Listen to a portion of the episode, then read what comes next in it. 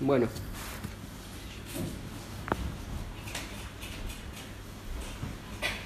¿Pudieron leer los libros? Esta semana sí estuvo como bastante más intensa, ¿no? En cuanto a la lectura. Y sé que se puede complicar un poco leer tanto en medio de todos los trajines de, la semana.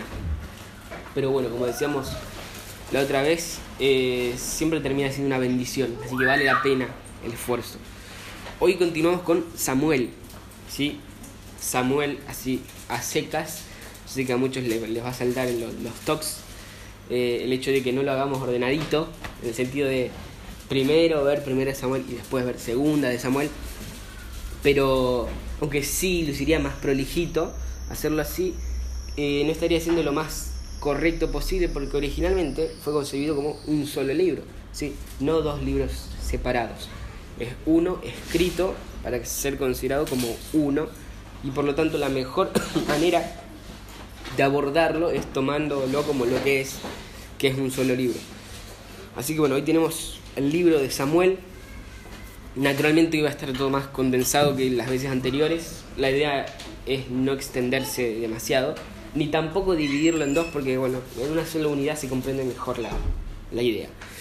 Así que bueno, ya metiéndonos en el, en el en, en, las notas que le pasé, eh, primero con respecto al título, en este caso sí hay diferencias. en la Biblia hebrea de Samuel eh, pero ahora en la Septuaginta, la versión griega, es reinado, primero y segundo, también está dividido en dos, como lo tenemos nosotros, de hecho de ahí viene nuestra división.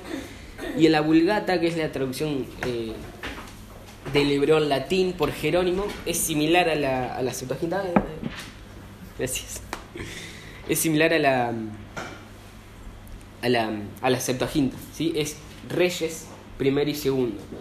Después para digamos, eh, lo que para nosotros sería eh, primero y segundo de Reyes, para la Septuaginta sería primero y eh, tercer y cuarto de reinados y para la Vulgata sería tercer y cuarto de Reyes, ¿sí? Pero bueno, nosotros vamos a intentar verlo más o menos como se presenta originalmente en, en hebreo. Y pensándolo así, pensándolo como un solo libro, en cuanto a la fecha de los eventos, eh, podemos decir que el libro describe los hechos ocurridos desde el nacimiento de Samuel hasta las últimas palabras de David, es decir, abarca más de 100 años. Y sobre la fecha eh, del manuscrito, en primer lugar sería después de la división del reino. Y esto lo podemos asegurar porque en 1 de Samuel 27.6 eh, se menciona a Judá como un reino independiente. ¿Saben lo que dice 1 Samuel 27.6?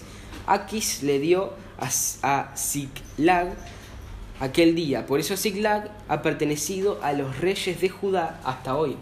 ¿sí? De manera que si en ese momento había reyes de Judá, sabemos que tenemos que ubicar este manuscrito entre la división de, de, Israel en el año 931, antes de Cristo por supuesto, eh, y el exilio del reino del norte en el año 722. ¿sí? porque recordemos que cuando Israel fue dividido en dos, las diez tribus del norte se llamaban Israel y las dos tribus del sur Judá.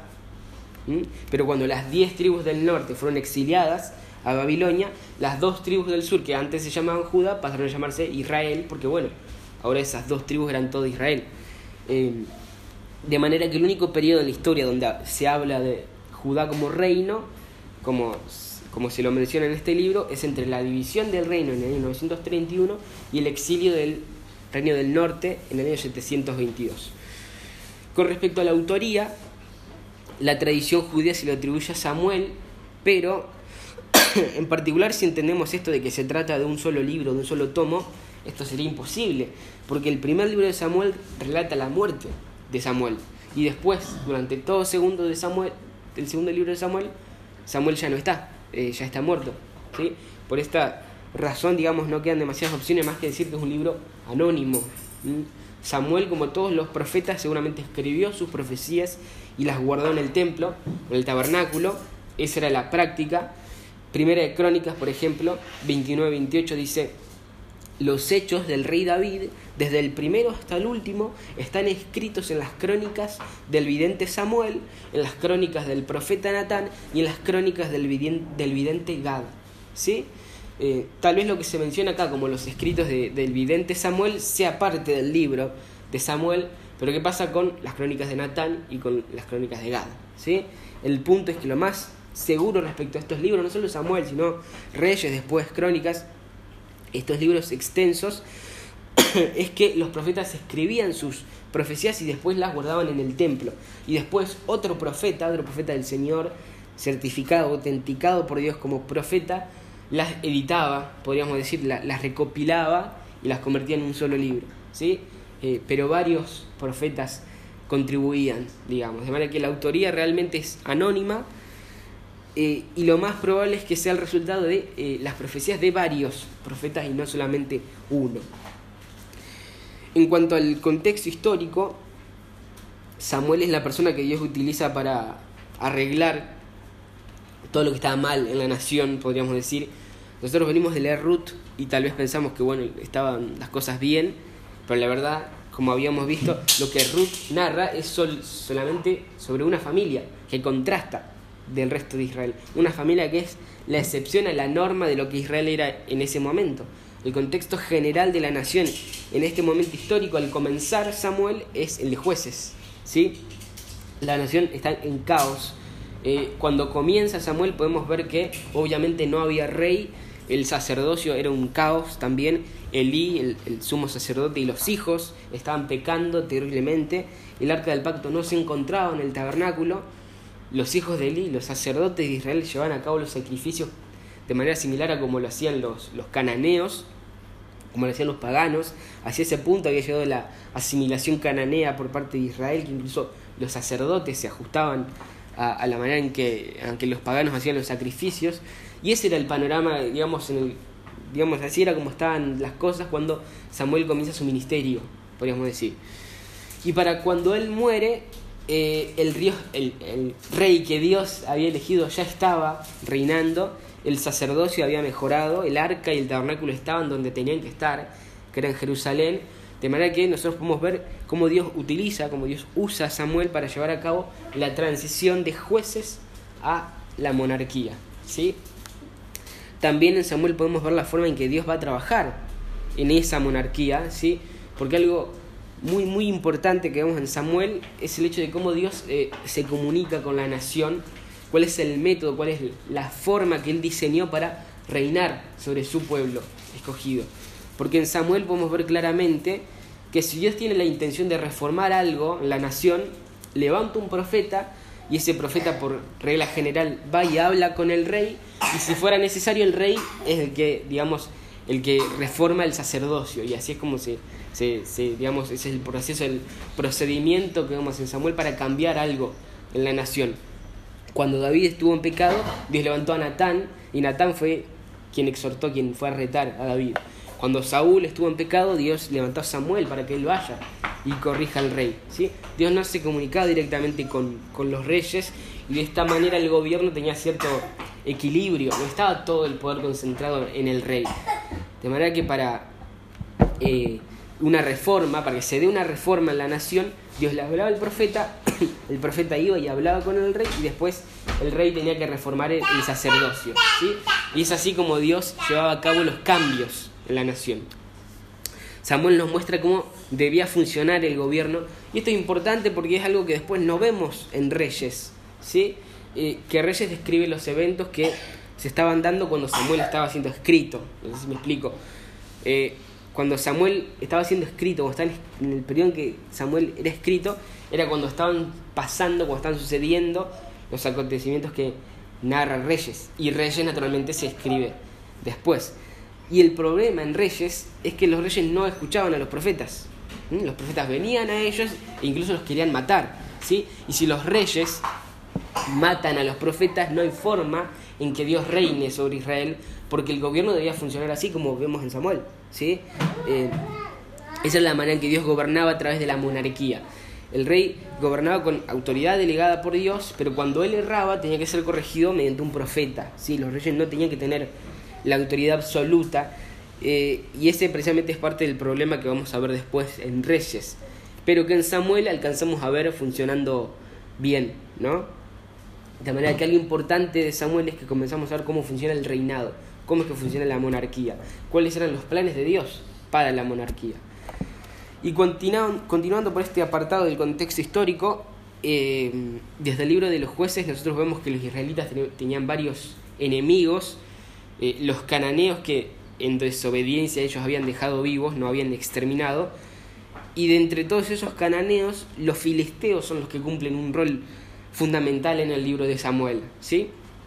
Y sobre los filisteos podemos saber, según la historia secular, según lo que se conoce por la historia, que seguramente llegaron a la tierra prometida por medio de barcos y que llegaron con muchísimos avances tecnológicos en relación a los otros pueblos que estaban ahí, los otros pueblos cananeos.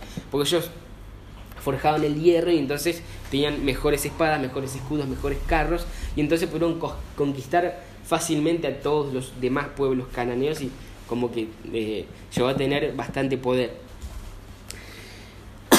en cuanto al tema, vamos a dividirlo en dos para que al verlo en nuestras Biblias, donde está dividido, nosotros podamos recordar fácilmente de qué se tratan. Y viéndolo así dividido, primero de Samuel eh, trata sobre la transición de los jueces a los reyes, ilustrado en la transición desde Samuel, un juez, a Saúl, el primer rey, y después en el segundo libro de Samuel vemos que se trata sobre el reinado de David, el rey que Dios realmente había escogido para Israel. Ahora, el propósito del libro de Samuel, y ahora sí todo el libro de Samuel como un solo tomo, como un solo libro, es enfatizar el pacto de David. ¿sí? Eh, ese es el, propósito. Eh, nosotros tenemos el punto climático de todo el libro ahí en 2 Samuel 7, ¿sí? donde vemos el pacto davídico, que aunque tengamos poco tiempo, me parece que es importante que lo leamos para tenerlo fresco, porque es el pasaje clave, creo, de todo el libro. 2 Samuel 7, 4 al 17 dice así. Y sucedió que esa misma noche la palabra del Señor vino a Natán diciendo, ve y di a mi siervo David, así dice el Señor, ¿eres tú el que me va a edificar una casa para morar en ella? Pues no he morado en una casa desde el día en que saqué de Egipto a los hijos de Israel hasta hoy, sino que han dado errante en una tienda, en un tabernáculo, donde quiera que he ido con todos los hijos de Israel. ¿Hablé palabra alguna de las tribus de Israel, a la cual haya ordenado que pastoreara a mi pueblo Israel diciendo, ¿por qué no me habéis edificado una casa de cedro? Ahora pues, así dirás a mi siervo David, así dice el Señor de los ejércitos, yo te tomé del pastizal de seguir las ovejas para que fueras príncipe sobre el pueblo de Israel, y he estado contigo por donde quiera que has ido, y he exterminado a todos tus enemigos de delante de ti, y haré de ti un gran nombre como el nombre de los grandes que hay en la tierra. Asignaré también un lugar para mi pueblo Israel y lo plantaré allí a fin de que habite en su propio lugar y no sea perturbado de nuevo, ni los aflijan mal los malvados como antes. Y como desde aquel día en que ordené que hubiera jueces sobre mi pueblo Israel, te haré reposo de todos tus enemigos. Y el Señor también te hace saber que el Señor te edificará una casa. Cuando tus días se cumplan y reposes con tus padres, levantaré a tu descendiente después de ti el cual saldrá de tus entrañas, y estableceré su reino. Él edificará casa a mi nombre, y yo estableceré el trono de su reino para siempre. Yo seré, padre para él, y él será hijo para mí. Cuando cometa iniquidad, lo corregiré con vara de hombres y con azotes de hijos de hombres, pero mi misericordia no se apartará de él, como la aparté de Saúl a quien quité de delante de ti. Tu casa y tu reino permanecerán para siempre delante de de mí, tu trono será establecido para siempre. Conforme a todas estas palabras y conforme a esta visión, así habló Natán a David. El propósito del libro de Samuel es enfatizar esto, ¿sí? Eh, mostrar que la monarquía tenía el propósito de llegar a, a esta promesa, a este pacto, que comenzaría a cumplirse de inmediato con Salomón, pero que seguiría y se cumpliría definitivamente recién con la llegada y el reinado del Mesías. El propósito del libro se centra en el pacto davídico, importantísimo para todo lo que vamos a ver de acá en adelante, importantísimo para lo que sería teología bíblica, para entender la progresión de la historia redentora. Ya vamos a ver cómo a partir de acá este pacto, esta promesa hecha por Dios a David, va a estar presente en todo lo que resta del Antiguo Testamento. ¿sí? y viendo su, pasando a la siguiente, siguiente apartado, viendo su contenido de una forma panorámica, podríamos decir que se trata de tres personas. En primer lugar, sobre Samuel, el hijo de Ana, quien era estéril, y sobre esto hay una cuestión, a veces hay confusión sobre la esterilidad de Ana. Nosotros acabamos de estudiar Ruth y uno de los temas que tocamos fue el pecado o no pecado de Elimelech y sus hijos, ¿sí? Y yo les había dicho cuál era mi postura, mi posición al respecto, y que incluso teniendo en cuenta Deuteronomio 28, tanto el hambre en Israel como la muerte de, de y sus hijos era la disciplina de Dios por sus pecados. Ahora, Ana es estéril, y en Deuteronomio 28, así como en Levítico 26, eh, también se habla de la bendición y, y de la disciplina por la obediencia y por el pecado en estos términos. El Señor les dice, si me obedecen, eh, voy a bendecir el fruto de tu vientre, pero si me desobedecen, voy a maldecir el fruto de tu vientre y van a ser estériles. ¿sí? Y por eso algunos llegan a la conclusión de que Ana era una pecadora y que ella estaba viviendo en pecado y que por eso era estéril. Pero creo que esa interpretación es el resultado de no entender bien la diferencia entre la forma en que Dios trata o trabaja con eh, la nación y la forma en que Dios trata con un individuo, ¿sí? La razón por la que hay esterilidad en Israel es porque Israel está en pecado, ¿sí?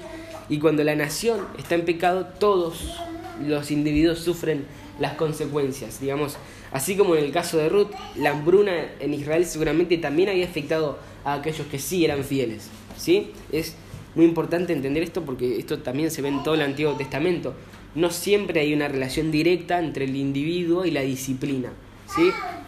Porque en este punto de la, de la progresión, Dios ve a todo el pueblo de Israel como su hijo, ¿sí? Como, eh, como, un, como un individuo, corporativo, colectivo, pero como un individuo al fin y al cabo. Entonces cuando su hijo desobedece, su hijo sufre las consecuencias.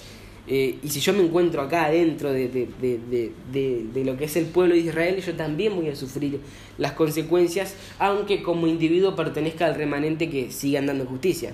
¿Sí? Eso lo vemos en todo el Antiguo Testamento y está muy marcado en los profetas también. Elías, Eliseo, Isaías, muchos profetas fueron asesinados por causa del pecado de Israel.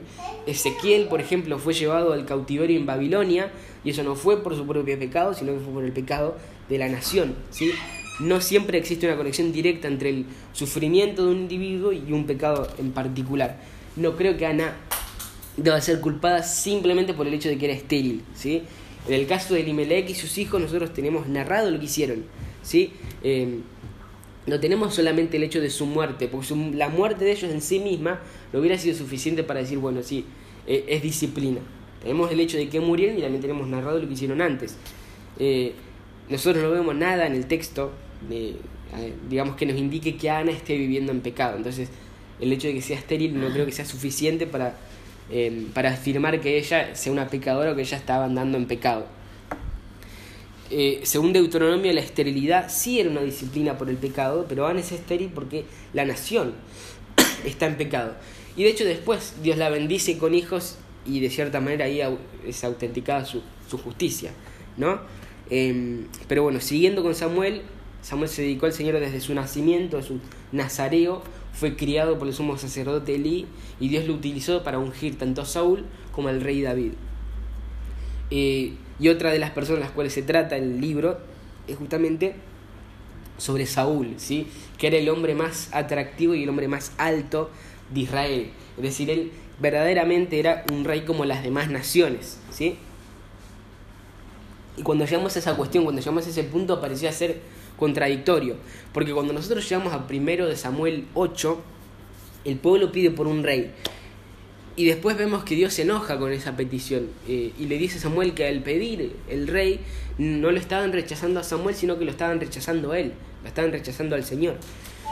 Y uno en esta parte, si viene leyendo todo lo previo desde Génesis, eh, cómo se fue dando todo, se pregunta, bueno, ¿qué está pasando acá? Porque Dios era quien les había dicho en Deuteronomio que les iba a dar un rey. ¿sí? El libro de jueces tiene por propósito mostrar la necesidad de un rey. Ana, en el capítulo 2, recuerda esto también. Y todo parece ir encaminado, todo parece ir apuntando a ese momento en el que aparezca un rey. ¿sí? Y eso era como lo esperable, como algo bueno, como algo glorioso. Pero ya el capítulo 4, ellos piden a su rey y Dios lo considera como pecaminoso, ¿no? Entonces uno se puede preguntar qué pasó ahí. Y bueno, la cuestión, la verdad es sencilla, el texto lo dice. Lo pecaminoso de la nación no fue el hecho de que pidieran un rey, sino que pidieran un rey como las demás naciones. ¿sí? Muchas veces también se comete el error contrario, se ignora la promesa que vemos desde Deuteronomio, entonces al leer Israel pedía un rey como las demás naciones, consideran que lo pecaminoso, lo que lo hacía como las demás naciones era el hecho mismo de pedir un rey, pero no, no es eso. Eh, ya se les había prometido un rey y era parte del plan de Dios darles a un rey, eh, darles un, rey a, Israel. Lo pecaminoso no fue pedir un rey, sino que lo pecaminoso fue su motivación al pedir al rey. Eh, digamos, pedir que ese rey sea como los reyes de las demás naciones, ya que Dios había prometido darles no a cualquier rey, sino a su rey, ¿sí? como el libro de Ruth nos muestra. No era cualquier rey, era su rey, el que él venía preparando y que les iba a dar en el tiempo que él determinara. ¿sí? El pecado de Israel en esto no fue pedir un rey, sino que fue pedir un rey conforme a sus corazones, ¿sí? y no el rey que Dios les había prometido. Ellos pidieron un rey conforme a sus corazones pecaminosos, ¿sí? y en disciplina Dios responde de manera afirmativa a ese pedido y les da un rey exactamente como las demás naciones. Alto, atractivo, fuerte y con criterios de gobierno igual que, las demás naciones. ¿sí? Israel quiso ser como las demás naciones. Eh, si ellos hubieran querido al Mesías para que reine sobre ellos, hubieran tenido un deseo justo, correcto, en base a la promesa que Dios les había dado. ¿sí? Pedir eh, al rey que Dios les había prometido no hubiera socavado la teocracia, porque Dios había determinado gobernar así. Ese era el plan de Dios para, para la monarquía, tal como lo vemos después ya con David, ¿sí? como ya mencionamos que funciona la monarquía. Pero ellos no querían a ese rey, ellos querían un rey como tenían las otras naciones. Y eso sí socavaba la teocracia, eso sí era un rechazo a la teocracia, eso sí era un rechazo al reinado de Dios. Entonces, por decirlo de una manera, Israel unge a Saúl, aunque ciertamente otra vez, eh, por lo que nosotros, nos muestra Ruth, Dios había escogido a David. David era el que eh, había sido preparado por Dios para que sea el rey de, de Israel. Y naturalmente Saúl, como un rey igual a las demás naciones, no se movía conforme a la voluntad de Dios, cometió muchos pecados y podemos destacar dos particularmente importantes, particularmente fuertes. El primero fue cuando usurpó la prerrogativa del sacerdote, hizo lo que le corresponde al sacerdote y ofreció los caustos para la nación. Otra vez, como ya dijimos, el sacerdocio, el, sacerdote, el profeta, el rey tenían cada uno su lugar, ¿sí? El rey no tenía la autoridad suprema y no podía hacer eso. Y ese pasaje además es muy significativo porque es ahí donde dice, quiero obediencia y no sacrificio. ¿Sí? Un versículo bastante citado después en el resto del, Antiguo Testamento y en el Nuevo Testamento también, porque es un principio que perdura. ¿sí? Dios quiere obediencia y no que solamente cumplamos con ritos externos. ¿sí? Traído a lo que sería hoy, podríamos decir que Dios eh, quiere obediencia. Eh, digamos, eh, no que solamente vengamos a las reuniones, no que solamente oremos, no que solamente leamos la palabra. Esas, por supuesto, son cosas buenas que tenemos que hacer, pero no tienen ningún sentido si nuestra vida está deliberadamente desordenada. ¿sí? Dios nos requiere obediencia en cada ámbito de nuestra vida. El cumplimiento de los ritos del Antiguo Testamento, de las ordenanzas en el Nuevo Testamento, de las diferentes cosas que nos manda la Biblia, no tienen valor en sí mismas, sino que estas deben ser el resultado de la fidelidad, de la lealtad, de la obediencia sincera y amorosa a Dios. ¿sí? Y es importante mencionarlo porque a veces se malinterpreta. Después cuando Sea cita este pasaje, él dice, porque misericordia quiero y no sacrificio. Y esto es malinterpretado porque muchos lo usan para decir, bueno, a Dios no le importa lo que hagamos, sino que lo único que le importa es la actitud. Y la verdad es que no es así, a Dios le interesan las dos cosas, ¿sí? no una o la otra, las dos. Dios sí quiso sacrificio, es evidente, lo vemos en todo Levítico, pero lo quiso de la manera correcta, ¿sí? A lo que se refiere es que si el sacrificio no se hace con la motivación y con las actitudes correctas, en lealtad, en amor a Dios, entonces no tienen sentido en sí mismos, ¿sí? Eh, y el mismo principio aplica hoy. Dios quiere ambas cosas, obediencia y motivaciones correctas, santas, puras. Em, por eso fue uno de los pecados más fuertes de Saúl. El otro fue no aniquilar totalmente a los amalecitas. Otro punto importante porque este es uno de esos eventos que después tienen consecuencias que se extienden por décadas, por siglos, ¿sí? Porque después vemos las consecuencias de esto incluso cuando lleguemos hasta el libro de Esther, porque Agar era malecita. Eh, después de estos dos pecados, Dios le quita la unción a Saúl, que recordemos lo que decíamos cuando hablábamos de jueces, que esto no significa que Dios le quitase su salvación o algo por el estilo, es necesario que nosotros seamos conscientes de que si bien Dios es inmutable y si bien todo se iba dirigiendo hacia lo que vemos en el Nuevo Testamento, el desarrollo del plan es progresivo y no se puede pensar el Antiguo Testamento en términos del Nuevo Testamento, ¿sí? con cosas que todavía no se habían dado, con cosas que todavía no habían sucedido. Debemos ser conscientes del momento en que nos encontramos nosotros en la, en la progresión. ¿sí? Que Dios le quite la unción a Saúl significa que le quita la capacidad y la fortaleza que le había otorgado para que pueda reinar. ¿sí?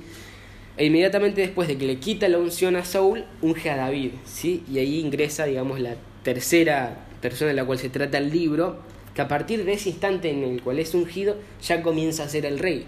Él realmente después no comienza a gobernar de manera práctica, recién hasta años después, pero la mente del Señor, la mente divina, desde ese momento en que la unción fue quitada de Saúl y fue puesta sobre David, él ahí ya es el rey. ¿sí? Ahora, hay mucho debate respecto a si finalmente Saúl es salvo o Saúl no es salvo. A veces se piensa en el hecho de que se menciona que su corazón fue convertido, pero otra vez la conversión como la concebimos en el nuevo pacto, producto del ministerio del Espíritu Santo en el nuevo pacto, todavía no era así en el antiguo pacto, eh, tal conversión pudo haberse referido a la capacitación para ser un líder fuerte y apto, y no necesariamente más que eso. De todas maneras el texto es ambiguo y no sé qué tantas certezas hay para que nosotros podamos asegurar algo sobre eso, sobre si Saúl es salvo, si Saúl no es salvo. Creo que es algo que no, no lo podemos asegurar, el texto no lo dice. Y finalmente con respecto a David, él comienza muy muy bien, pero después de conseguir muchas victorias, eh, cae en pecado con Betsabé y a partir de ahí su vida se convierte en una amargura y las consecuencias de su, de su pecado fueron catastróficas. ¿sí? Sin ir más lejos tenemos lo, lo, que pasa con sus hijos, cuando Amnón viola a su hermana, Tamar, y ahí David no hace nada, David no interviene, y en consecuencia de eso Absalón mata a Amnón. Y cuando uno lee esto, creo que inevitablemente se pregunta, bueno, ¿por qué David no hizo nada? ¿Por qué David no intervino? Y el texto no es explícito, pero probablemente eh, yo lo que a mí me parece al leerlo es que no lo hizo por su propio pecado. Sí, David era propenso al pecado sexual y no tenía autoridad para confrontar el pecado sexual de otros, ¿no? Por eso es importante esto que en lo que la Biblia insiste, eh, la necesidad de que un líder cristiano hoy sea irreprensible. Porque si yo estoy viviendo en pecado, ¿cómo voy a exhortar a otros a que no hagan lo mismo que yo estoy haciendo? Es imposible, ¿no? Eh, pero bueno, después de ese episodio Absalón se revela contra David, contra su padre, lo persigue, después la gente también comienza a difamarlo a David. Eh, él había comenzado cantando alegres y gozosos salmos, había comenzado muy bien y termina en medio de la más profunda tristeza eh, por tener que vivir las consecuencias de su pecado. Y eso también es una lección para nosotros porque eh, David no va a sufrir las consecuencias de su pecado en el cielo. El segundo David, Cristo, redimiría sus pecados tiempo después, después lo justificaría. Dios también vería a David a través de la justicia de Jesús. Entonces no va a sufrir las consecuencias en el cielo, pero en esta tierra sí hay innumerables consecuencias por el pecado. Si alguien piensa que puede vivir plácidamente sin las consecuencias de su pecado, está equivocado. Piense en la, vida de David y piense en las palabras de Pablo a los Gálatas, por ejemplo, cuando les dice que nadie puede burlarse de Dios porque todo lo que el hombre ciega, eh, siembra, finalmente va a cegar, finalmente va a cosechar. ¿sí? Así que David llega al final de su vida asediado, ¿sí? Y termina su vida con un último pecado cuando realiza el censo de la población, cosa que Moisés había prohibido porque no necesitaban saber cuántos soldados tenían, porque ya tenían al único eh, guerrero que realmente necesitaban, que era Dios, que era el Señor. Eh, entonces David, el rey más grande que iba a tener Israel, el más afamado, también era imperfecto. Eh, la esperanza de la nación estaba en la promesa que Dios le había hecho a David y no en David. La esperanza de, de, de la nación de Israel eh, no estaba en David, sino que estaba en la simiente de David, en el Mesías, el rey perfecto que un día, desde aquel mismo trono, iba a reinar eternamente. Pasando ahora al apartado del bosquejo, primero el bosquejo exegético, ahí vemos que hay 60 años en los que Samuel gobierna como juez, después Saúl gobierna 40 años, pero realmente para Dios son menos, porque como pueden ver en el cuadrito, David es ungido antes, Saúl por muchos años continuó siendo rey solo por nombre, solo por título, pero para el Señor David era el rey, como ya dijimos, desde que le quita la unción a Saúl y es, y, es ungido él. Pero lo que la gente reconoció, digamos, para el reconocimiento de la gente, Raúl, Saúl reinó 40 años y David también 40 años, ¿sí? Eh, pero para el Señor Saúl gobernó menos y David más. Después, pasando un bosquejo más homilético, en primero de Samuel lo dividimos en tres, claramente, Samuel, Saúl y David. Después, en el segundo libro de Samuel, ya vemos todo sobre David. Eh, primero sus triunfos, sus victorias, después sus trastornos y finalmente el epílogo final. Eh, y bueno, avanzando continuando por las notas al apartado de los pasajes claves. Vamos a hacer algunos comentarios rápidos sobre el contenido. Primero el nacimiento de Samuel. El nacimiento de Samuel por supuesto es uno de los pasajes claves. Después en el capítulo 3 podemos ver que Samuel era profeta, sacerdote y también era juez. Y fue la última persona en tener estos tres oficios hasta la llegada de Jesucristo.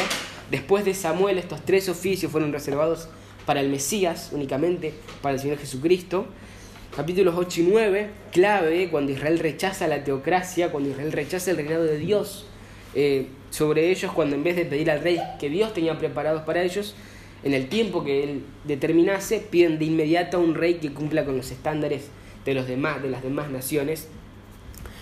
Capítulo 13, Saúl usurpa el lugar del sacerdote, lo cual revela que su corazón era malo, que no es conforme al de Jehová, que no está alineado con Dios, sino que lo único que quiere es una victoria, la verdad que Samuel le termina diciendo ahora Dios, eh, que ahora Dios había buscado para sí un hombre conforme a su corazón.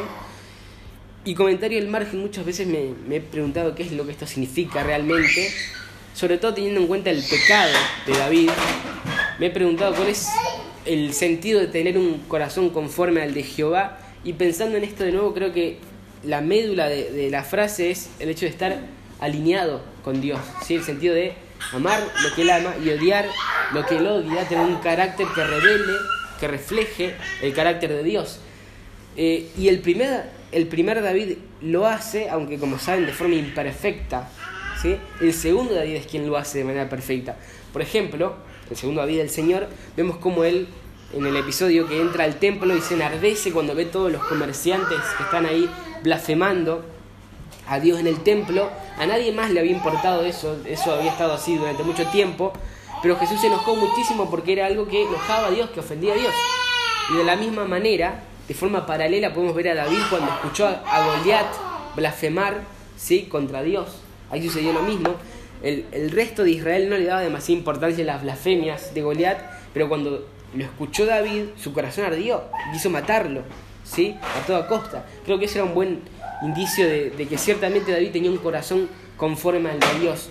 Eh, y también este es un buen punto, punto para examinarnos a nosotros mismos, porque hoy es muy fácil encontrarse con programas, películas o diferentes, diferentes contenidos, cosas de humor, por ejemplo, que también blasfeman contra Dios.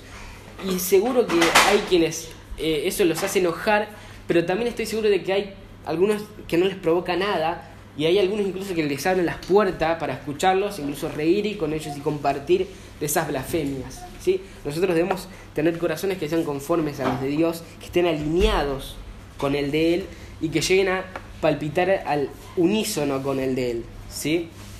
David lo hizo de manera imperfecta porque solamente estaba apuntando al verdadero rey, al verdadero Mesías de Israel, quien en un cuerpo de hombre nos enseñó lo que verdaderamente es reflejar el carácter de Dios que yo pensaba hoy, si alguien nos mostrara el Antiguo Testamento, todo el Antiguo Testamento y nos dijera, bueno, ahora imagínate cómo sería alguien que como humano cumpla con todo esto, yo pienso que nadie nos hubiera, nadie hubiera sido capaz de imaginarse la vida de Jesús.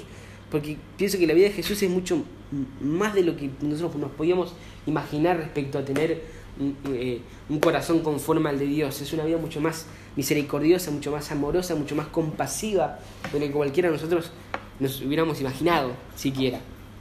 Pero bueno, continuando. Capítulo 15 tenemos la parte en que Saúl se apiada de Amalek, eh, enfatizando otra vez la idea de que él no piensa como Dios lo hace, que su corazón no es como el del Señor.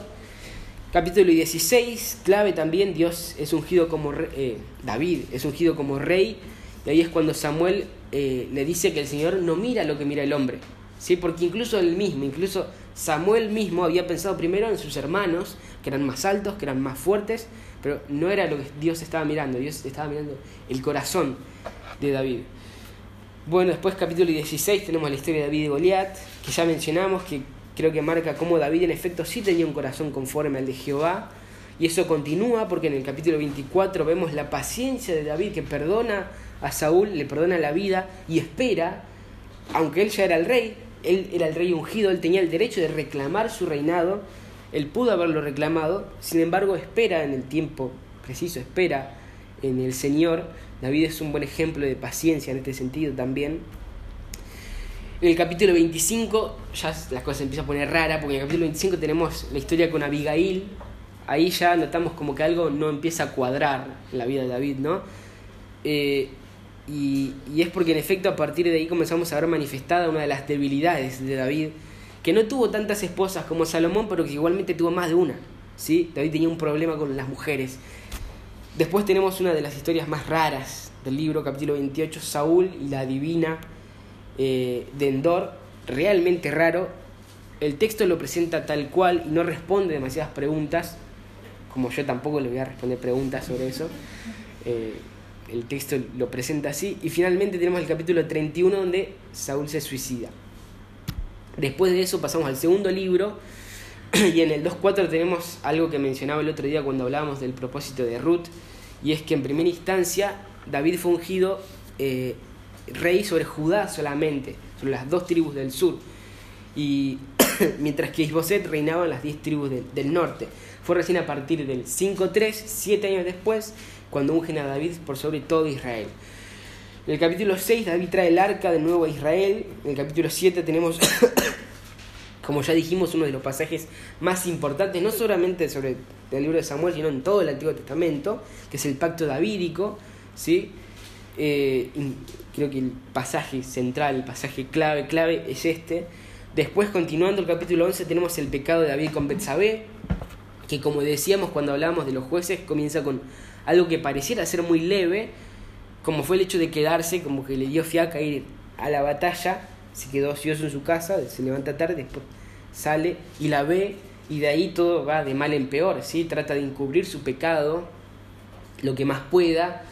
Después en el, en el Salmo 32 él va a describir cómo se sentía en ese momento, cómo se sentía de angustiado, cuán angustiado estaba cuando eh, estaba en esa, en, esa etapa en la cual él intentaba esconder su pecado, intentaba encubrirlo. Todos conocemos el 51 que habla, es el más conocido que habla de su confesión, pero también es muy interesante el 32 porque habla del dolor que él sentía cuando se mantuvo callado y no confesaba su pecado y es un aliento para nosotros a confesar nuestros pecados en el contexto obviamente teniendo en cuenta el Nuevo Testamento, en el contexto de iglesia local. Después desde el 13 hasta el 20 tenemos toda una sección que habla de cómo David fue perseguido por Absalón, por su propio hijo. En el capítulo 23, sobre los valientes de David, un pasaje que la primera vez que leí me impactó muchísimo, porque uno ve todo lo que hicieron estos hombres, la manera en que ellos arriesgaron sus vidas, justamente con una valentía asombrosa, todo lo que hicieron para defender a David, la manera en que arriesgaron todo por David, y después, al leer la lista de quiénes eran estos hombres, van pasando los nombres y al final te asalta el nombre de Urias. Urias, el esposo de Betsabé, a quien David había asesinado, era uno de estos hombres valientes que había enfrentado eh, un montón de cosas y que había hecho cosas increíbles por defender a David. ¿sí? Eh, y después, finalmente, en el capítulo 24 tenemos el último pecado de David, que fue el censo. Avanzando al apartado de los personajes claves de las notas. Es muy interesante porque seguramente todos acá conozcan los de la lista del primer libro, Samuel, Ana, Elí, Saúl, David, Goliat, Jonatán, Abigail, todos muy conocidos, pero cuando llegamos al segundo libro tal vez sí es necesario que tengan que revisarlo, y Boset, Joab, Ner, ¿sí? en esta parte como que la memoria nos, nos traiciona, así que bueno, ahí tienen las notas de los personajes que no voy a leer lo que ustedes pueden leer después, eh, se nos está yendo un poco el tiempo. No quiero que se nos vaya demasiado. Sé que algunos no tienen problemas en, quedarse hasta un poco más tarde, pero sé que hay también algunos que no pueden hacerlo, así que voy a tratar de ser breve. No sé si han notado, pero desde hace algunas semanas me di cuenta de que como que es medio imposible abarcar todo en, este estudio en sí. Entonces por eso la insistencia en la lectura del libro que vamos a leer, por eso el material, por eso las notas. Tengan en cuenta que ahora cuando hablo es solo una parte. La idea es, digamos, eh, para que el estudio esté completo es que ustedes puedan tomarse momentos en la semana para revisar todas estas cosas y consideren esto como, simplemente como un complemento de su estudio. Eh, así que en el siguiente apartado, sobre los temas clave, vamos a pasar directamente al más importante, que es el pacto davídico, que ahí en las notas es el, último, número 4. Y sobre eso hay un salmo que es muy explicativo, que es el Salmo 89, que cuando veamos los salmos más adelante vamos a ver qué relevante que es el pacto davídico dentro de los salmos. En el Salmo 89 vemos que el pacto es perpetuo, que Dios siempre lo cumple, pero sin embargo cada hijo de David, cada rey que nació, se jugó en base a su propia obediencia. ¿sí? Dios no quebrantó nunca el pacto de Noé, ni el pacto de Moisés, y tampoco el pacto de David. Sin embargo, la cantidad de bendición sí varió de acuerdo a la obediencia de los individuos. Salmo 89, desde el 20, vamos a leer, desde el versículo 20 dice, Allá David mi siervo, lo ungí con mi santa unción, mi mano estará siempre con él, mi brazo también lo fortalecerá, no lo sorprenderá el enemigo, ni hijo de iniquidad lo quebrantará, sino que quebrantaré delante de él a sus enemigos y heriré a los que le aborrecen. Mi verdad y mi misericordia estarán con él, y en mi nombre será exaltado su poder. Asimismo pondré su mano sobre el mar y sobre los ríos su diestra. Él me clamará, mi Padre eres tú, mi Dios y la roca de mi salvación. Después sigue hablando de las bendiciones. Yo también le pondré por primogénito, el más excelso de los reyes de la tierra. Para siempre le conservaré mi misericordia, mi pacto será firme con él, pondré su descendencia para siempre y su trono como los días de los cielos. Pero miren lo que dice a partir de acá. Si dejaren sus hijos mi ley y no anduvieren en mis juicios, y si profanaran mis estatutos y no guardaran mis mandamientos, entonces castigaré con su vara con vara su rebelión y con azotes sus iniquidades. Mas no quitaré de él mi misericordia, ni falsearé mi verdad, no olvidaré mi pacto, ni mudaré lo que ha salido de mis labios. Una vez he jurado por mi santidad y no mentiré a David. Su descendencia será para siempre y su trono como el sol delante de mí. Como la luna será firme para siempre y como un testigo fiel en el cielo. Esto explica perfectamente lo que vemos después en todos los reyes, ¿sí? Eh, que el pacto davídico es perfecto Dios lo va a cumplir. Pero lo que Israel experimenta de esas bendiciones dependía de la obediencia de cada rey. Es así que nace eh, Salomón, eh, es rey, pero peca e Israel sufre las consecuencias. Después viene Roboam, peca, Israel sufre las consecuencias. ¿sí? Pero esas consecuencias no implican que Dios anule el pacto. Dios lo cumple y lo está cumpliendo hoy y lo va a cumplir definitivamente cuando el Señor regrese y se siente sobre el trono de su padre David, ¿sí?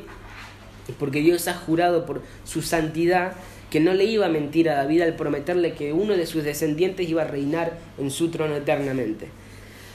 Por último, vamos a pasar al apartado de las dificultades clave, dificultades que es necesario que consideremos. La primera de ellas es la diferencia, hay una diferencia considerable entre el texto que tenemos en hebreo y la Septuaginta, una diferencia de más o menos el 10%, que parece que no es mucho, pero en términos bíblicos es muy considerable. Eh, en el resto de los libros eh, uno lee la Septuaginta y puede darse cuenta de, que, de, de qué texto hebreo está siendo traducida. Ahora, leer Samuel en la Septuaginta da la sensación de que se está traduciendo desde otro documento y no desde el que se tiene. ¿sí? Hay eh, información que está en el texto hebreo que en, la, que en el griego falta y viceversa, en el griego hay información que no está en el hebreo.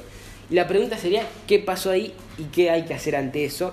Y parece complicado, pero creo que la respuesta más bien es lógica. Y es que sencillamente no hay razón para dudar del texto hebreo, el texto que se tiene del hebreo, porque cuando Samuel es citado en el Nuevo Testamento, la cita parece estar alineada con el texto que se tiene, con el texto hebreo que se tiene, y no con la Septuaginta. ¿sí?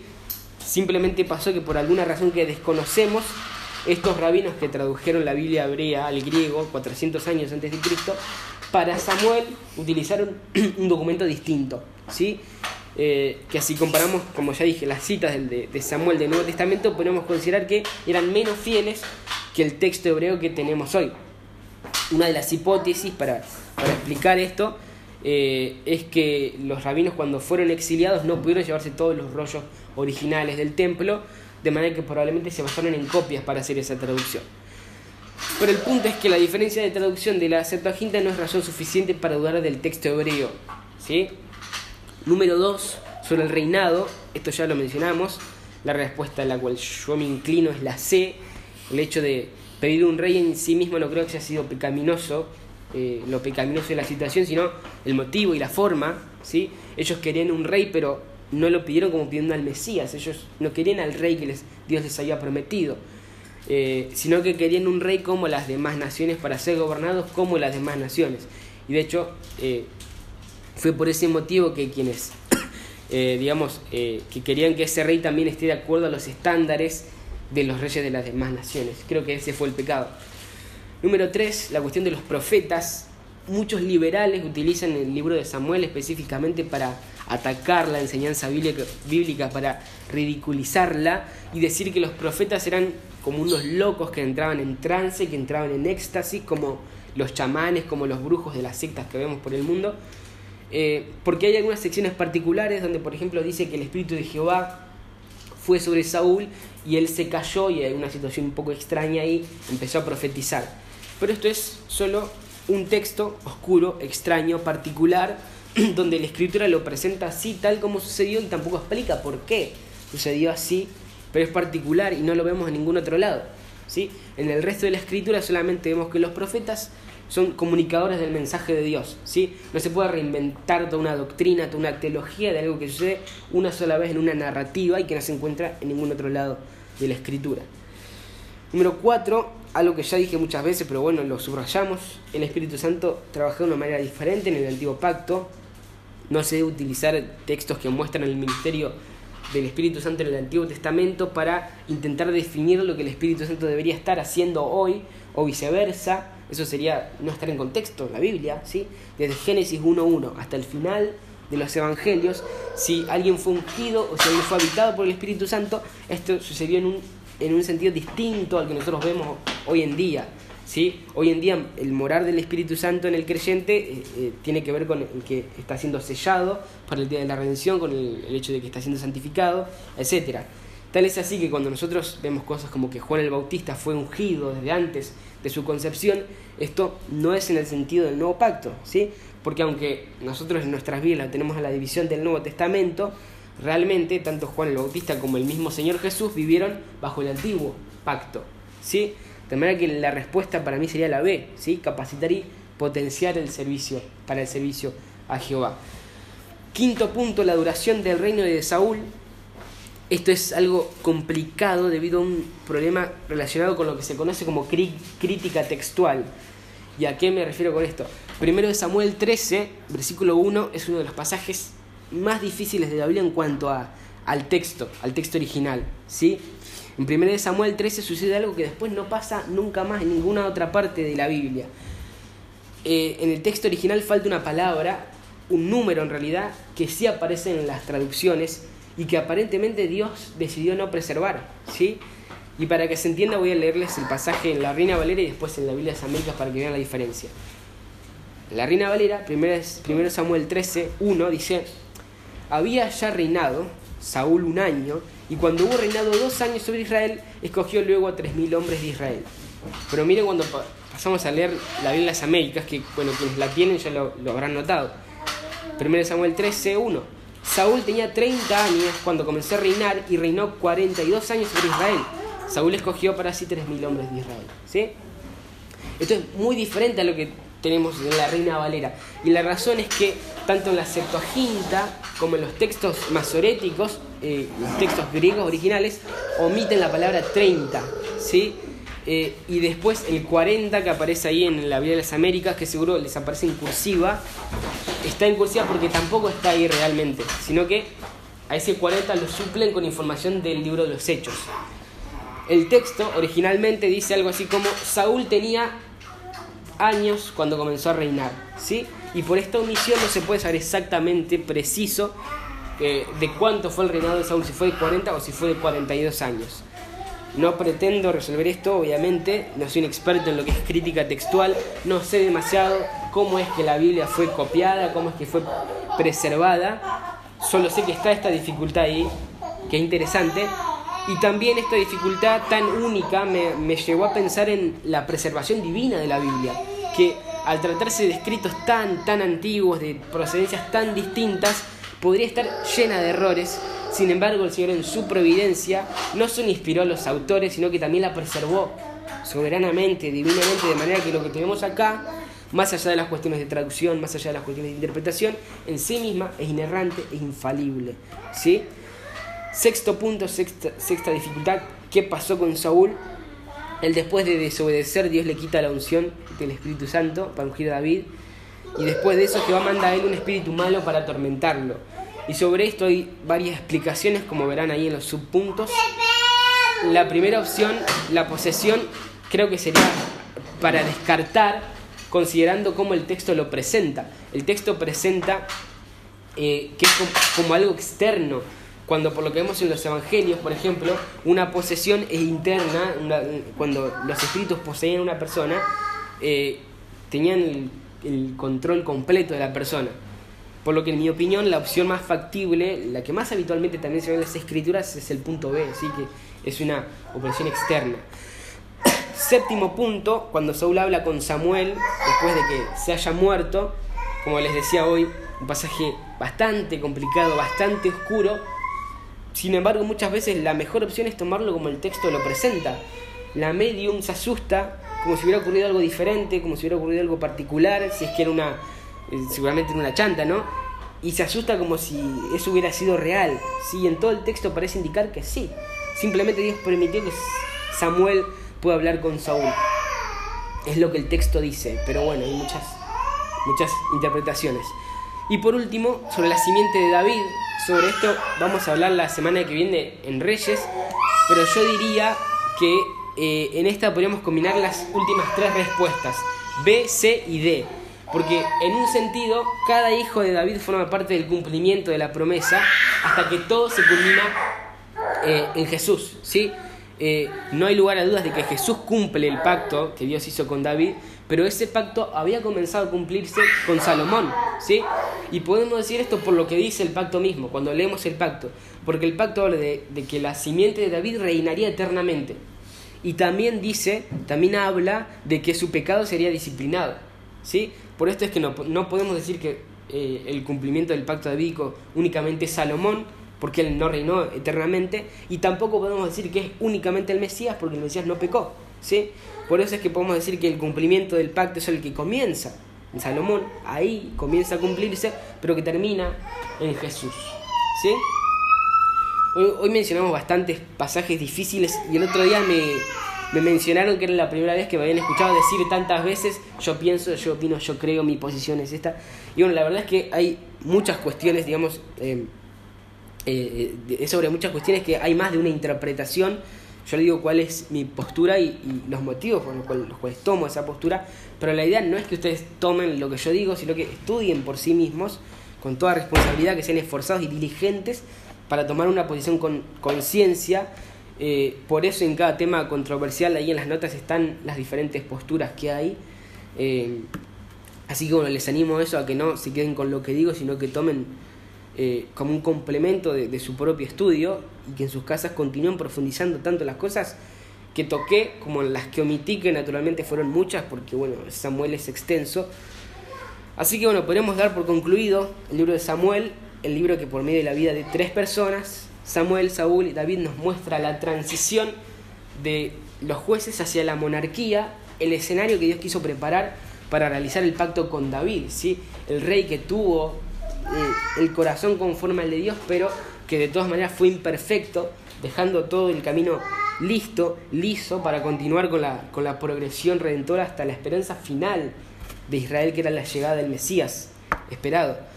Eh, así que bueno, si alguien eh, desea orar, podemos terminar y nos estaríamos viendo el miércoles que viene, si Dios quiere, viendo un poco de Reyes, que también es un libro aún más extenso, así que también estemos orando por eso, para que podamos llegar con las lecturas. Así que bueno, si alguien... Continuamos con el panorama del Antiguo Testamento, estamos viendo un, panorama del Antiguo Testamento y nuestra cita de hoy, diríamos, es Reyes. Reyes. Así como sucede con, el libro de, de Samuel, que en el hebreo es un solo tomo, lo mismo pasa con, eh, con Reyes. ¿sí? En el hebreo se trata de un, solo libro, primera y segunda de Reyes. Eh, y antes de, comenzar, como lo hacemos siempre con, con, las notas, que bueno, vayan abriéndolas si, si las tienen, em, quisiera recordar una cosa, una perspectiva general que es eh, sumamente importante que nosotros tengamos en cuenta para entender qué es lo que pasa en Reyes y en Crónicas también. Y es lo siguiente, que la mayoría de los, eh, de los pactos que Dios hace, eh, los hace de una manera unilateral, no pone condiciones, excepto un solo caso en el pacto mosaico, ¿sí? Pero él no puso condiciones a Eva para que un descendiente suyo hiera a Satanás, no puso condiciones a, Noé, tampoco puso condiciones a Abraham para bendecirle y para darle la tierra prometida y que desde su descendencia sean benditas todas las familias en la tierra. El pacto mosaico después sí fue bilateral, sí hubieron condiciones e Israel fracasó en, su parte, por eso Jesucristo cumple con lo que, Israel falló eh, y reemplaza ese antiguo pacto por el nuevo pacto. Pero después el pacto davídico también es unilateral, Dios no puso condiciones a David para que un descendiente suyo se siente en su trono y reine eternamente. Sin embargo, aunque la mayoría de estos pactos son unilaterales y el Señor los cumple, ineludiblemente los cumple por fidelidad a sí mismo, eh, sí hay condiciones en cuanto a la experiencia temporal de las bendiciones de ese pacto. El Señor les dice que si Israel desobedece, eso iba a provocar una disciplina temporal. ¿sí? La desobediencia no va a anular el pacto, no, no va a anular la promesa.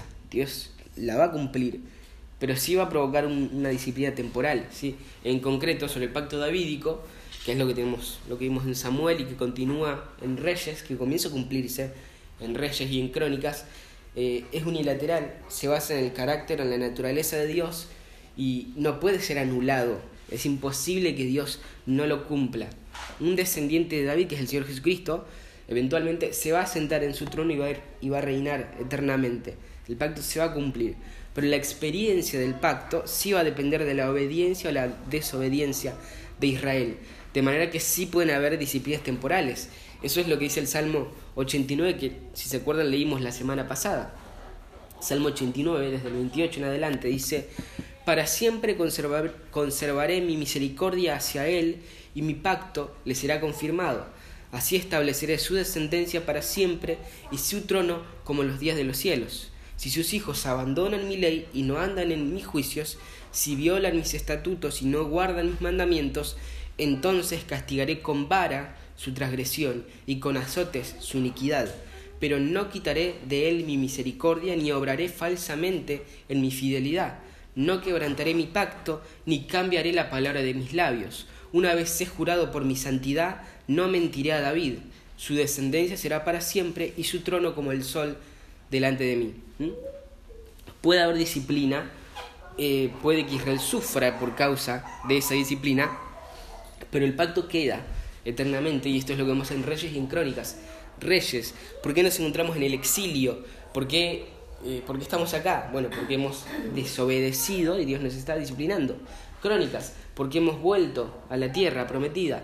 No es por nuestra justicia, sino por la pura misericordia de Dios, que es fiel a su pacto, ¿sí? Porque su pacto fue unilateral y es inviolable, por lo que lo va a cumplir independientemente de la desobediencia de Israel. Y esto es importante porque es, bueno, el punto culmine del libro tiene que ver con esto, así como en, el, en 2 Samuel el pacto davídico, en, en 2 Samuel 7 es el clímax de todo Samuel, creo que la dedicación del templo, en 1 Reyes 8, es el clímax de este libro, el clímax de, de Reyes porque hasta ese punto toda la Biblia venía hablando de eso. Desde Génesis se había hablado del lugar en el que Dios iba a morar de una manera especial entre su pueblo. Entonces ellos finalmente edifican el templo, Salomón edifica el templo y después lo dedica y ora. Primero Reyes 8, desde el 25 en adelante, dice, Ahora pues, oh Señor, Dios de Israel, cumple con tu siervo David, mi padre, lo que le prometiste, diciendo, no te faltará quien se siente en el trono de Israel, con tal que tus hijos guarden su camino para andar delante de mí como tú has andado delante de mí. Ahora pues, oh Dios de Israel, te ruego que se cumpla tu palabra que hablaste a tu siervo, mi padre David. Después habla de la grandeza de Dios y en el capítulo 33 sigue diciendo, cuando, versículo 33, cuando tu pueblo, Israel, sea derrotado delante de un enemigo por haber pecado contra ti, si se vuelven a ti y confiesan tu nombre y oran y te hacen súplica en esta casa, escucha tú desde los cielos y perdona el pecado de tu pueblo Israel y hazlos volver a la tierra que le diste a tus padres. ¿Sí? Como habíamos dicho antes, eh, la semana pasada, que podemos saber por lo que leemos en 2 Samuel 7, el pacto davídico se cumple definitivamente en Cristo, pero comienza a cumplirse en, en Salomón. No puede ser únicamente el cumplimiento Cristo porque habla del pecado y Cristo nunca pecó y tampoco puede ser el único cumplimiento Salomón porque habla de que va a reinar eternamente. Em, eh, entonces, el cumplimiento definitivo es en Cristo, pero incluye la promesa, el pacto, incluye todos los reyes. Y si bien en última instancia Cristo, digamos, lo va a cumplir, Él va a ser el descendiente de David que reina eternamente, los reyes del medio, digamos, eh, iban a estar incluidos, iban a ser parte de ese pacto. ¿sí? Los descendientes de David antes de la llegada de Jesús, también iban a reinar sobre Israel. Eso incluía el pacto, claramente. Pero otra cosa que incluía el pacto es que eh, si bien no va a ser revocado, la desobediencia iba a ser disciplinada. Es lo que leímos recién en el Salmo 89, es lo que está diciendo este pasaje, de manera que estos reyes por disciplina iban a ser quitados temporalmente, en cuanto se arrepentían los volvía. ¿sí? Esto no es una anulación del pacto, sino que es la disciplina de la cual el mismo pacto habla. Después sigue diciendo, 41. También en cuanto al extranjero que no es de tu pueblo Israel, cuando venga de tierra lejana a causa de tu nombre, porque oirán de tu gran nombre, de tu mano poderosa y de tu brazo extendido, y venga a orar a esta casa, recuerden que el propósito final de lo que el Señor está haciendo con, con Israel tiene que ver con que su gloria sea extendida, con que Él sea conocido por las demás naciones. Hubiera sido lindo que suceda como Salomón oró, pero ellos enseguida se desviaron y no sucedió así. Sigue diciendo, escucha tú desde los cielos el lugar de tu morada y haz conforme a todo lo que el extranjero te pida para que todos los pueblos de la tierra conozcan tu nombre, para que te teman, como te teme tu pueblo Israel, y para que sepan que tu nombre es invocado sobre esta casa que he edificado. Y después dice, cuando pequen contra ti, pues no hay hombre que no peque, y estés, y estés airado con ellos, contra ellos y los entregues delante del enemigo y estos los lleven cautivos a la tierra del enemigo, lejos o cerca. Ahí se está, ya está hablando explícitamente de un exilio. ¿sí? Está pensando en un momento en el que no hay un rey sentado en el trono de David, a causa de su propia desobediencia, ¿sí? porque pecaron contra Dios. Y después sigue diciendo, si recapacitan en la tierra donde hayan sido llevados cautivos y se arrepienten y te hacen súplica en la tierra de los que los llevaron cautivos, diciendo, hemos pecado y hemos cometido iniquidad, hemos obrado perversamente, si se vuelven a ti con todo su corazón y con toda su alma en la tierra de sus enemigos que los llevaron cautivos, y oran a ti, vueltos hacia la tierra que le diste a tus padres, esto no cambia tampoco, la tierra le seguía perteneciendo al pueblo de Dios, solo están temporalmente fuera, hacia la ciudad que has escogido y hacia la casa que le has edificado a tu nombre. Entonces escucha tú desde los cielos el lugar de tu morada, su oración y su súplica, y hazles justicia, y perdona a tu pueblo que ha pecado contra ti, todas las transgresiones que hayan cometido contra ti, y hazlos objeto de compasión ante los, ante los ante los que los llevaron cautivos para que tengan compasión de ellos, porque ellos son tu pueblo y tu heredad que sacaste de Egipto, del medio del horno de hierro. Según el pacto de Abraham, la tierra prometida les pertenecía al pueblo de Israel, y según el pacto davídico, un rey tenía que estar reinando permanentemente eh, sobre su trono. Pero como disciplina, por su desobediencia, por su pecado, Dios los saca de la tierra y lleva al exilio. ¿sí? Temporalmente no tienen ni rey ni tierra, pero esto no significa que eh, los pactos de Dios se anulen, que, Él anule los pactos que había hecho a sus padres. Y este es el contexto que nosotros encontramos detrás de, de todo reyes y de todo crónicas. ¿sí? Cuando ellos obedecían, Dios los, los bendecía y la gente venía desde todas partes a ver al Dios de Israel que fue la menor de las veces, y por otra parte, cuando desobedecían, que era la mayoría de las veces, entonces Dios estaba listo para disciplinarlos, Él estaba listo para llevarlos al exilio. Y la, eh, la expresión más clara de esto creo que es el caso de Manasés, ¿sí? que Manasés es un rey bueno o un rey malo. Bueno, él comenzó como lo peor, llevó al pueblo a ser más pecador que las demás naciones.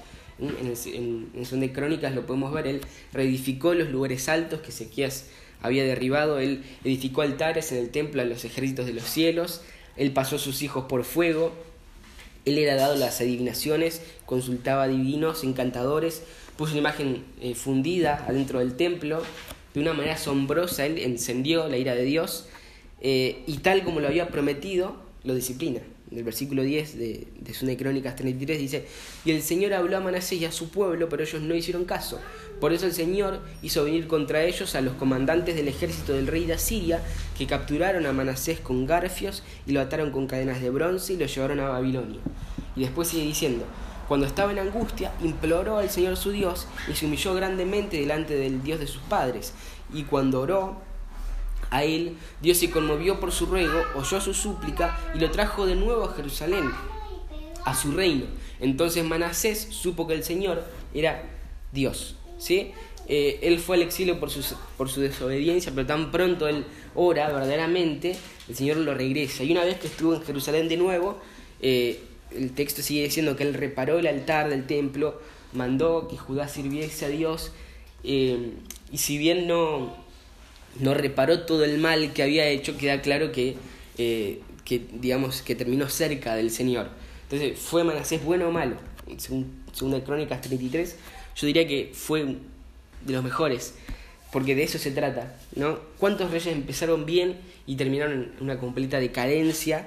que sumía a Israel en el pecado y, que los hacía merecedores de la disciplina de Dios. ¿sí? De hecho, ese es el patrón más normal que nosotros vemos. Lo más común que vemos es el rey que comienza bien, pero que termina mal. ¿sí?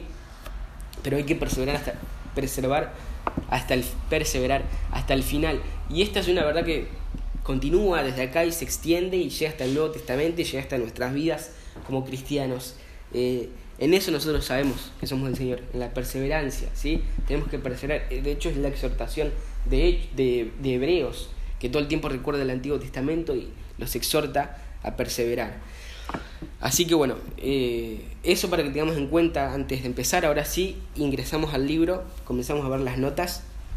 Como ya había mencionado, el título eh, hebreo, el título original es Reyes, simplemente Reyes, porque se trataba de un solo tomo de un solo libro, pero para la Septuaginta era distinto, en la Septuaginta, la versión griega del Antiguo Testamento, Samuel eh, era reinado primero y segundo, y por lo tanto Reyes se convierte en reinado tercero y cuarto. Y de una manera similar sucede con la, sucede con la Vulgata, la Vulgata latina, la versión en latín del Antiguo Testamento. Eh, en esa versión Samuel era primera y segunda de Reyes, y entonces Reyes se convierte en tercer y cuarto de Reyes. En cuanto a la fecha, primero la fecha de los hechos. Los hechos que describe el libro de Reyes comienza con la muerte de David en el año 970 hasta la liberación de Joaquín en el año 561. Y por esto mismo podemos deducir cuál es la fecha de su escritura. Podemos suponer que el libro fue escrito en el exilio, porque el libro describe el exilio pero no describe el regreso, cosa que si hubiera sucedido obviamente lo hubieras escrito también, ¿no? Como que esa parte todavía no había sucedido. Entonces se escriben desde el exilio. Respecto al autor, por más que la tradición judía tenga su opción, digamos que Jeremías, hay buenas razones para refutar esa opción, ya que lo que menciona Reyes llega hasta Babilonia, cosas que pasan en Babilonia, y Jeremías nunca fue a Babilonia, sino que fue a Egipto, ¿sí? Así que otra vez lo más seguro es catalogar la autoría del libro como anónima, ¿sí? y solamente tener en cuenta la manera habitual en la que se procedía, que era como mencionamos cuando hablábamos de Samuel. Los profetas escribían sus profecías y después las guardaban en el templo o en el tabernáculo antes. Y después otro profeta las agarraba, las editaba y, quedaba como un, libro como este. ¿sí? De hecho, el mismo autor de Reyes comenta que investigó, que buscó, ¿sí? que recopiló fuentes, que recopiló profecías. Y de hecho algunos piensan que una de esas fuentes de Reyes es el propio libro de Crónicas, por algo que dice en Segundo Reyes 14:28, que dice, los demás hechos de Jeroboam y todo lo que hizo y su poder, cómo peleó y cómo recobró para Israel a Damasco y a Amad que había pertenecido a Judá. ¿No están escritos en el libro de las crónicas de los reyes de Israel? por este versículo, algunos piensan que una de las fuentes es crónicas, pero hay un problema con eso y es que nuestro libro de crónicas eh, está escrito después. ¿sí? Lo único que nos indica este pasaje es la realidad de lo que venimos mencionando, que los profetas escribían crónicas de los reyes constantemente y después las guardaban. ¿sí? De manera que básicamente en cuanto a la autoría de reyes es anónimo y al igual que otros libros, lo más probable es que sea el resultado de la recopilación que un profeta hizo de las crónicas, de las profecías que otros profetas fueron escribiendo y fueron guardando en, el tabernáculo o en el templo. Eh, ahora, avanzando hacia el contexto histórico, eh, es importante destacar que en, este, digamos, que en este momento Israel queda entre grandes potencias mundiales. ¿sí? Israel queda entre Egipto, queda entre Asiria y entre Babilonia. ¿sí? Eh, que Asiria y Babilonia eran naciones que estaban en ascenso, que estaban creciendo y están yendo a ser potencias mundiales. Y si lo piensan van a notar que siempre, en toda la historia de Israel, hay una nación inmensamente poderosa, inmensamente amenazante para ellos desde el principio. ¿sí? Desde Moisés hasta acá fue, eh, desde José hasta Moisés, perdón, eh, fue Egipto, después de Moisés hasta acá fueron los cananeos, después llegaron los asirios que prácticamente tomaron el control del mundo conocido, esto fue desde, desde acá hasta Josías, después llega Babilonia, y terminaron eh, conquistando a Siria, eh, esto es desde Josías hasta Daniel, después llegan los medopersas, desde Daniel hasta Nehemías, y ahora son ellos los que toman el control de Babilonia, que antes habían tomado el control de Asiria, después en el tiempo intertestamentario llega Alejandro Magno con los griegos y también conquistan todo, y finalmente en el Nuevo Testamento, para cuando empieza el Nuevo Testamento, ya Roma es prácticamente el dueño del mundo conocido. De manera que eh, digamos, primero, las tribus del norte, si leyeron Reyes, son exiliadas a Siria, si lo recuerdan, y después, tiempo después, las dos tribus del sur eh, son exiliadas a Babilonia, pero Babilonia ya incluyendo a Siria, ¿sí? Y después los medo-persas conquistan Babilonia, que había conquistado a Siria, de manera que cuando Ciro dice que todos los israelitas pueden volver, ¿sí? Eh, aunque solamente volvió, volvió Judá, todos podían volver. ¿Sí? Em, aunque solamente habían vuelto unos pocos, y bueno, que me estoy yendo el tema, después cuando lleguemos a Nehemías, Esdras, vamos a ver por qué solamente volvieron tan pocos. Pero la cuestión es comprender todos los movimientos que, digamos que es importante saber, estar enterados de los movimientos sociopolíticos, podemos decir, de alrededor, ¿sí? Que en este momento, en Reyes, Israel estaba justo entre grandes potencias que en ese momento habían comenzado a disputarse el mundo prácticamente. Asiria al norte, Babilonia al noreste y Egipto al sur. Por lo tanto, todo el tiempo iban a estar cruzando por Israel, que estaba en el medio. Y la pregunta es si Israel iba a confiar en el cuidado providencial de Dios en, esos momentos amenazantes o no. Y la respuesta, como se imaginarán, en la mayoría de los casos, salvo uno, es que no. ¿sí? Todos los reyes de todo Israel todo el tiempo están pensando con quién aliarse eh, qué nación era más poderosa, cuál iba a prevalecer, con quién le convenía estrechar lazos, a qué nación le, podían pedir ayuda, etc. ¿no? Nadie confió en el Señor, salvo por Ezequías, ¿sí? aunque la verdad no tenía demasiadas salidas porque en ese momento Jerusalén ya estaba sitiada, no podría haber enviado un mensajero a Egipto a pedir ayuda, por ejemplo. Pero bueno, de todas maneras confió en el Señor y el ángel de Jehová mata a 185 mil asirios, o sea, soldados asirios, una locura de ejército, ¿no? Pero el punto es que en la regla general, cada vez que Egipto sube o que Asiria o Babilonia bajan, eh, los reyes de turno, los reyes que estaban ahí en Israel o en Judá, no confiaban en Dios, ¿sí? sino que confiaban en otras naciones. Ahora, teniendo en cuenta esto y teniendo en cuenta también lo que mencionamos la semana pasada respecto a cómo funciona la monarquía, sobre la indispensable relación que hay entre eh, el profeta y el rey para que la monarquía realmente sirva para que Dios gobierne, para, para que la monarquía sirva a la teocracia, podemos ver que, aunque sea un poco complicado, para entender bien qué sucede en el texto en Reyes tenemos que estar enterados de varias cosas. Tenemos que estar enterados de qué es lo que pasa alrededor con las, con las otras naciones, tenemos que estar enterados de quién es el rey de ese momento. Y también tenemos que saber quién es el profeta que le habla de parte de Dios a ese rey. Y si es posible también tenemos que estar enterados de cuál es el mensaje que ese profeta le está dando a ese rey de parte de Dios. Son varias cuestiones a considerar, porque por ejemplo, si hablamos de Ezequías, ¿cuál es el profeta que le habla a Ezequías? Le habla a Isaías, ¿sí? ¿Y qué le dice Isaías? Bueno, tenemos el libro de Isaías, y en el libro de Isaías, en los primeros 39 capítulos, nosotros vemos constantemente que él dice, hay de Egipto y hay de los que confían en Egipto, hay de este otro y hay de los que confían en este otro y hay de este y de los que confían en este y así tenemos una gran lista de todas las naciones que rodeaban a Israel en ese momento y básicamente les dice, hay de los que confían en ellos, porque quiere exhortar al rey Ezequías de confiar en el Señor en vez de confiar en las otras en cualquier otra nación. Entonces, tenemos que conocer qué pasaba afuera y, y más importante, tenemos que conocer quién reina y además qué es lo que Dios le está diciendo a ese rey. Y como vimos en Samuel, Dios le habla a los reyes por medio de profetas. ¿sí? Eh, en un par de casos, Eliseo, Elías, lo tenemos dentro del mismo, del mismo, del mismo libro, pero en la mayoría de los casos se, trata, digamos, o, no aparecen, o si no son libros que están fuera de Reyes. Eh, por lo que si vamos a leer Reyes con atención o vamos a estudiarlo, sería necesario también, por ejemplo, andar por Isaías. ¿sí? El libro de Reyes le pone más énfasis al ministerio de los profetas que al ministerio mismo de los reyes. Eh, todos los profetas que nosotros vemos en Reyes son importantes, tienen un lugar importante en la narrativa, y esto se da por varios factores, pero uno de los principales creo que tiene que ver con el propósito hacia la audiencia original del libro, porque la audiencia original en ese momento se encontraba en el exilio, no tenían reyes, pero sí tenían profetas, ¿sí? De manera que el mensaje que les llegaba a la audiencia original es, bueno, nosotros estamos acá, nosotros estamos padeciendo acá, siendo oprimidos, estamos despojados de todo lo que teníamos en este exilio, porque ignoramos la voz de Dios por medio de los profetas nos exhortaba a abandonar nuestro pecado. ¿sí? De nuevo, ya no tenían reyes, pero sí podían ver qué era lo que había pasado cuando los reyes habían ignorado a los profetas en su momento, cuál fue la disciplina consecuente de todo eso, el exilio en el cual estaban, eh, y qué podía seguir pasando si ellos seguían ignorando a los profetas que les hablaban ahora, que les hablaban en ese momento, y también podían ver qué era lo que pasaba cuando se les, prestaba, se les prestaba atención.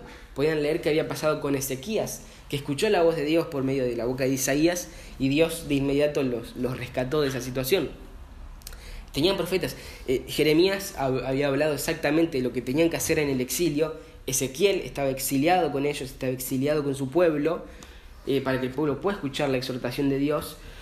De manera que lo que Reyes le planteaba a la audiencia original era, bueno, ¿qué, qué vamos, qué vamos a hacer? Eh, ¿Vamos a, a escuchar a Dios por medio de los profetas y vamos a volver a nuestra tierra? Vamos a seguir por el mismo camino obstinado de nuestros padres, matando a nuestros profetas, lo cual los condujo hasta esta situación, hasta esta condición miserable, ¿no? Entonces, muy importante el rol de los profetas en el libro de Reyes. Ahora avanzando las notas eh, sobre los temas, como aparece ahí en los apuntes, una manera de recordar muy rápidamente y muy básicamente el contenido. Primero Reyes habla sobre el reino, el pase del Reino Unido al reino dividido Comienza con Salomón, con el Reino Unido, y cuando termina el reino ya está dividido. Y Segundo de Reyes narra los dos cautiverios, ¿sí? el primero de Israel en el 722 y después el de Judá en el 586. Respecto al propósito, bueno, se nos habla de cómo es que Israel llegó al exilio. Ese es simplemente el propósito que tenía para, con la audiencia original. Mostrar y enfatizar que el exilio era la disciplina de Dios por la desobediencia y por el pecado.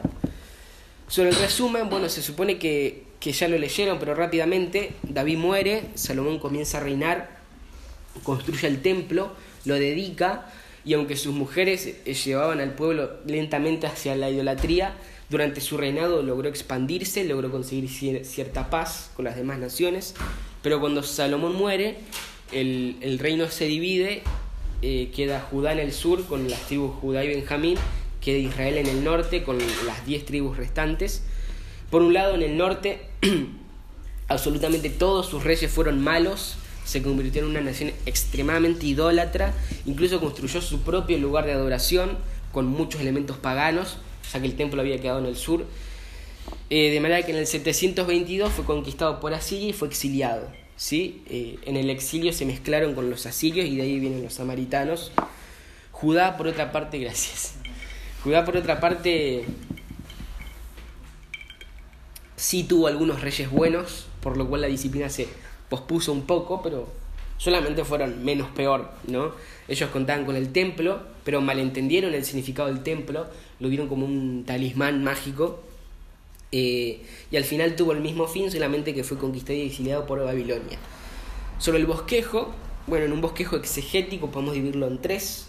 Eh, primero el Reino Unido, después el Reino Dividido, donde se enfatiza el ministerio de Elías y Eliseo, y al final el reino suspendido, podríamos decir, con el exilio y la destrucción del templo. Que bueno, sirvió para todos los que estaban viendo el templo como, como ese talismán mágico, ¿sí? Ellos decían, bueno, nadie va a poder destruir el templo, es indestructible el templo porque ahí vive Dios, ahí vive Jehová. Pero antes, en la dedicación de ese templo, que mencionaba hace un rato, Salomón dice explícitamente que si ellos profanaban esa casa, el Señor la abandonaría. ¿sí? Ellos, sobre todo Judá, no entendieron eso. Eh, bueno, eso es un bosquejo exegético. Ahora, si tenemos que hablar de un bosquejo milético, se complica un poco más porque nosotros tenemos esto de primero de Reyes y segundo de Reyes y tenemos que usar, tenemos que dividirlo si vamos a hacer un bosquejo milético. Entonces es más difícil eh, es más fácil considerarlo como un solo tomo, porque en un solo tomo ahí se ven claramente las tres, las tres secciones. De todas maneras, ahí en, las notas hay un bosquejo. Eh, bueno, avanzando los pasajes claves, vamos a ver alguno, que es ser cuidadoso con, con, el tiempo. Eh, capítulo 3 narra la oración de Salomón para pedir sabiduría. Salomón era sabio. Después vamos a hablar de, de por qué no vivió conforme a esa sabiduría, al conocimiento que Dios le dio. Eh, muchos leen Reyes y ya en el capítulo 11, donde Salomón cae, y se sorprenden, ¿no? Como, ¿qué pasó? Yo pensaba que era un hombre justo, que era un hombre que buscaba de Dios, que amaba a Dios, etcétera, etcétera. Pero realmente si uno lee con atención no es una sorpresa, ¿sí? Desde el capítulo 1 nosotros podemos ver cómo él eh, comienza a acumular oro para sí mismo y comienza a utilizar todo su tiempo y todos los recursos que tenía la nación para edificar su palacio, multiplicando para sí el oro, caballos, etcétera, etcétera. ¿sí? Él, de hecho, construye su palacio antes que el templo y tarda casi el doble en construirlo, en construir su casa. ¿sí? El templo tardó siete años en construirse, que es bastante, pero su palacio tardó 13 años. Eh, tal vez pasa desapercibido cuando uno lo lee, pero eso fue muy pecaminoso. Apenas Salomón toma el control de Israel, él eh, ya cuenta con todos los recursos necesarios para construir el templo. Eh, cuenta con todos los recursos que su padre David había acumulado. Y ya podía construir el templo, pero lo derrochó en su ostentoso palacio, de manera que eh, además de que primero hace su casa y después el templo, igual después tiene que pasar años volviendo a reunir todo lo necesario para construirlo, y eso fue realmente malo, ¿sí? De hecho, después le voy a pasar una imagen donde se puede ver una ilustración de Jerusalén, donde se puede ver la ciudad de David, donde estaba toda la gente, el templo atrás y en el medio el palacio y donde se ve la diferencia de tamaño entre todo y el palacio, que realmente era enorme. Eh, que si ven imágenes de, del, primer templo, no el segundo, el primero, ya es sorprendente el esplendor, eh, todo el oro, todo, todo lo ostentoso que es, pero mucho más ostentoso, mucho más esplendoroso eh, y grande era su casa, su palacio, ¿sí? Eh, y eso sucede en el principio. El capítulo 11 es el resultado obvio de todas las decisiones, las malas decisiones que, que Salomón había estado tomando ya desde el momento cero. Eh, ahora en este punto también hay un pasaje discutido, 1 Reyes 3, 3, dice, Salomón amaba al Señor, primero en la versión de las Américas voy a leer, dice, Salomón amaba al Señor andando en los estatutos de su padre David, aunque sacrificaba y quemaba incienso en lugares altos. Ahora, este mismo versículo, en, la versión de la Reina Valera, dice, Mas Salomón amó a Jehová, andando en los estatutos de su padre David, solamente sacrificaba y quemaba incienso en los lugares altos. Esa palabra ahí cambia bastante, es bastante diferente, ¿no?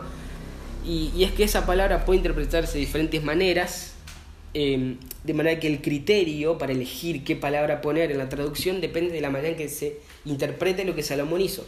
Porque algunos piensan que, lo que, el hecho de que Salomón haya sacrificado en lugares altos es lícito y otros piensan que eso es pecaminoso. ¿sí? Quienes dicen que fue lícito argumentan que lo hizo en la misma situación en la que lo hizo Samuel, que digamos que no, digamos, que no sacrificó en lugares altos las torres en, los, en los altares construidos por los cananeos para sus dioses, sino que en lugares altos, en cerros, en lugares aprobados por los sacerdotes. Pero de todas maneras, sea como sea, más allá del debate, este es el último lugar en el Antiguo Testamento donde se puede debatir siquiera, porque después se construye el templo. ¿sí? En mi opinión, aunque entiendo el debate, las razones para pensar que no se trató de algo pecaminoso, y en este punto es diferente al, eh, al hecho de Samuel, porque en este punto está el tabernáculo, el tabernáculo está donde debe estar en Jerusalén y el arca también está donde debe estar, adentro del tabernáculo en Jerusalén. Además, el vocabulario de todo Reyes considera lugares altos como algo malo. El vocabulario que utiliza Reyes, lugares altos, es como si fuera una mala palabra. Y no hay una razón para cambiar de, sentido sin explicarlo, por lo menos. Cuando Samuel ofreció en lugares altos, el tabernáculo estaba fuera de Jerusalén, el arca estaba fuera del tabernáculo, eh, pero para este punto David ya había arreglado todo eso, ¿sí? y no había motivos para sacrificar fuera del tabernáculo.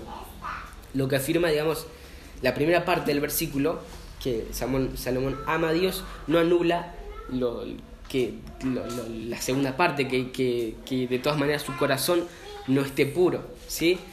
Pero bueno, aún así Dios bendice a Salomón y más allá de eso, lo que sí es indebatible es la sabiduría, la inteligencia de Salomón. Él realmente era sabio, su teología era sana. Cuando él dedica el templo, él entiende todo, entiende lo que nadie más había entendido. Él entiende que el templo no era para Dios, sino que era para ellos. Primero Reyes 8:27 dice, pero ¿morará verdaderamente Dios sobre la tierra?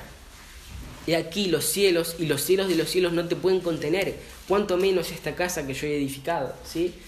Eh, y en la, en, la sabiduría y, digamos, y la perfecta teología de Salomón hay una exhortación para nosotros, porque por la gracia de Dios hemos sido conducidos hasta toparnos con la sana doctrina, podemos decir, pero hay una diferencia entre entender la sana doctrina y creer en la sana doctrina. Eh, nosotros podemos saber muchísimo acerca de, una teología sana, así como un demonio tiene buena teología, pero eso no necesariamente produce vidas santas, ¿sí? Eso requiere fe. Lo que nosotros necesitamos es creer en esa sana doctrina para que produzca nosotros una vida santa. Eso es lo que enseña Santiago que no quiero irme del tema, pero si se acuerdan cuando habíamos estudiado Santiago, el mensaje era, eh, por sus vidas se puede saber si su fe es verdadera o si su fe es falsa, es otra, y que no es la fe salvífica, ¿sí? porque la fe verdadera, la fe salvífica, la fe que da el Señor, ineludiblemente produce vidas santas. ¿sí?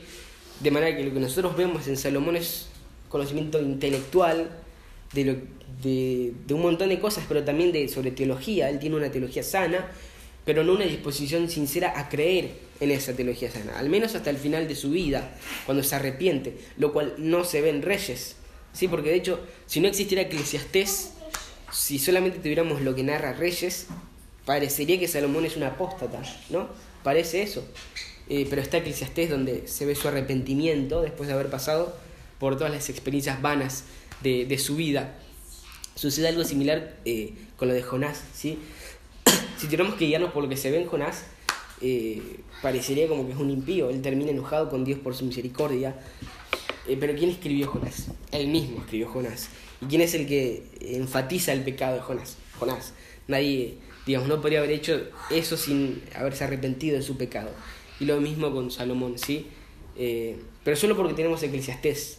si no hubiera sido complicado deducirlo únicamente por Reyes. En Reyes se ve únicamente su pecado, su decadencia en cuanto a la santidad. Y esto nos enfatiza también el propósito, porque el autor de Reyes quiere demostrar, digamos, un punto al narrar las cosas que narra y de la manera en que lo hace. ¿sí? Y este punto es demostrar la conexión que hay, recordemos, entre el pecado de Israel, la desobediencia de Israel y su consecuencia, digamos, la, la disciplina consecuente a eso que es el exilio. Por eso, así como en Reyes nosotros no vemos el arrepentimiento de Salomón, tampoco vemos el arrepentimiento de Manasés, que en Crónicas sí vemos como lo vimos al principio. ¿sí? Siempre es importante que nosotros conectemos el texto con el propósito del autor. Por eso la otra vez, cuando hablamos sobre Samuel, les decía que no estaba seguro sobre la salvación o no salvación de Saúl, Porque si uno ve el texto, todo indica que Saúl era un idólatra, un pagano que nunca creyó en Dios. Eh, pero que hay, hay que considerar que Samuel estaba resaltando el pecado de Saúl, porque quería enfatizar el contraste entre él y David, eh, entre el, el, el, rey que había escogido el pueblo y el rey que había elegido el Señor para ellos, el, rey que había preparado para ellos. Siempre hay un propósito en el autor para narrar lo que narra y es importante tenerlo en cuenta a la hora de interpretar el texto. En el caso de Reyes, el autor quiso mostrar a su audiencia por qué Dios eh, exilió a su pueblo, mostrarles eh, que fue, digamos, que fue porque, porque hubieron generaciones y generaciones de pecado en las cuales Dios fue paciente, pero que finalmente tuvo que disciplinar, porque la disciplina era parte del, del pacto. Así que bueno, hasta el capítulo 11 tenemos el principio que se vuelve común, que es el rey que comienza bien, termina mal. Capítulo 12, el reino se divide y desde, desde este punto en adelante todo sigue de mal en peor.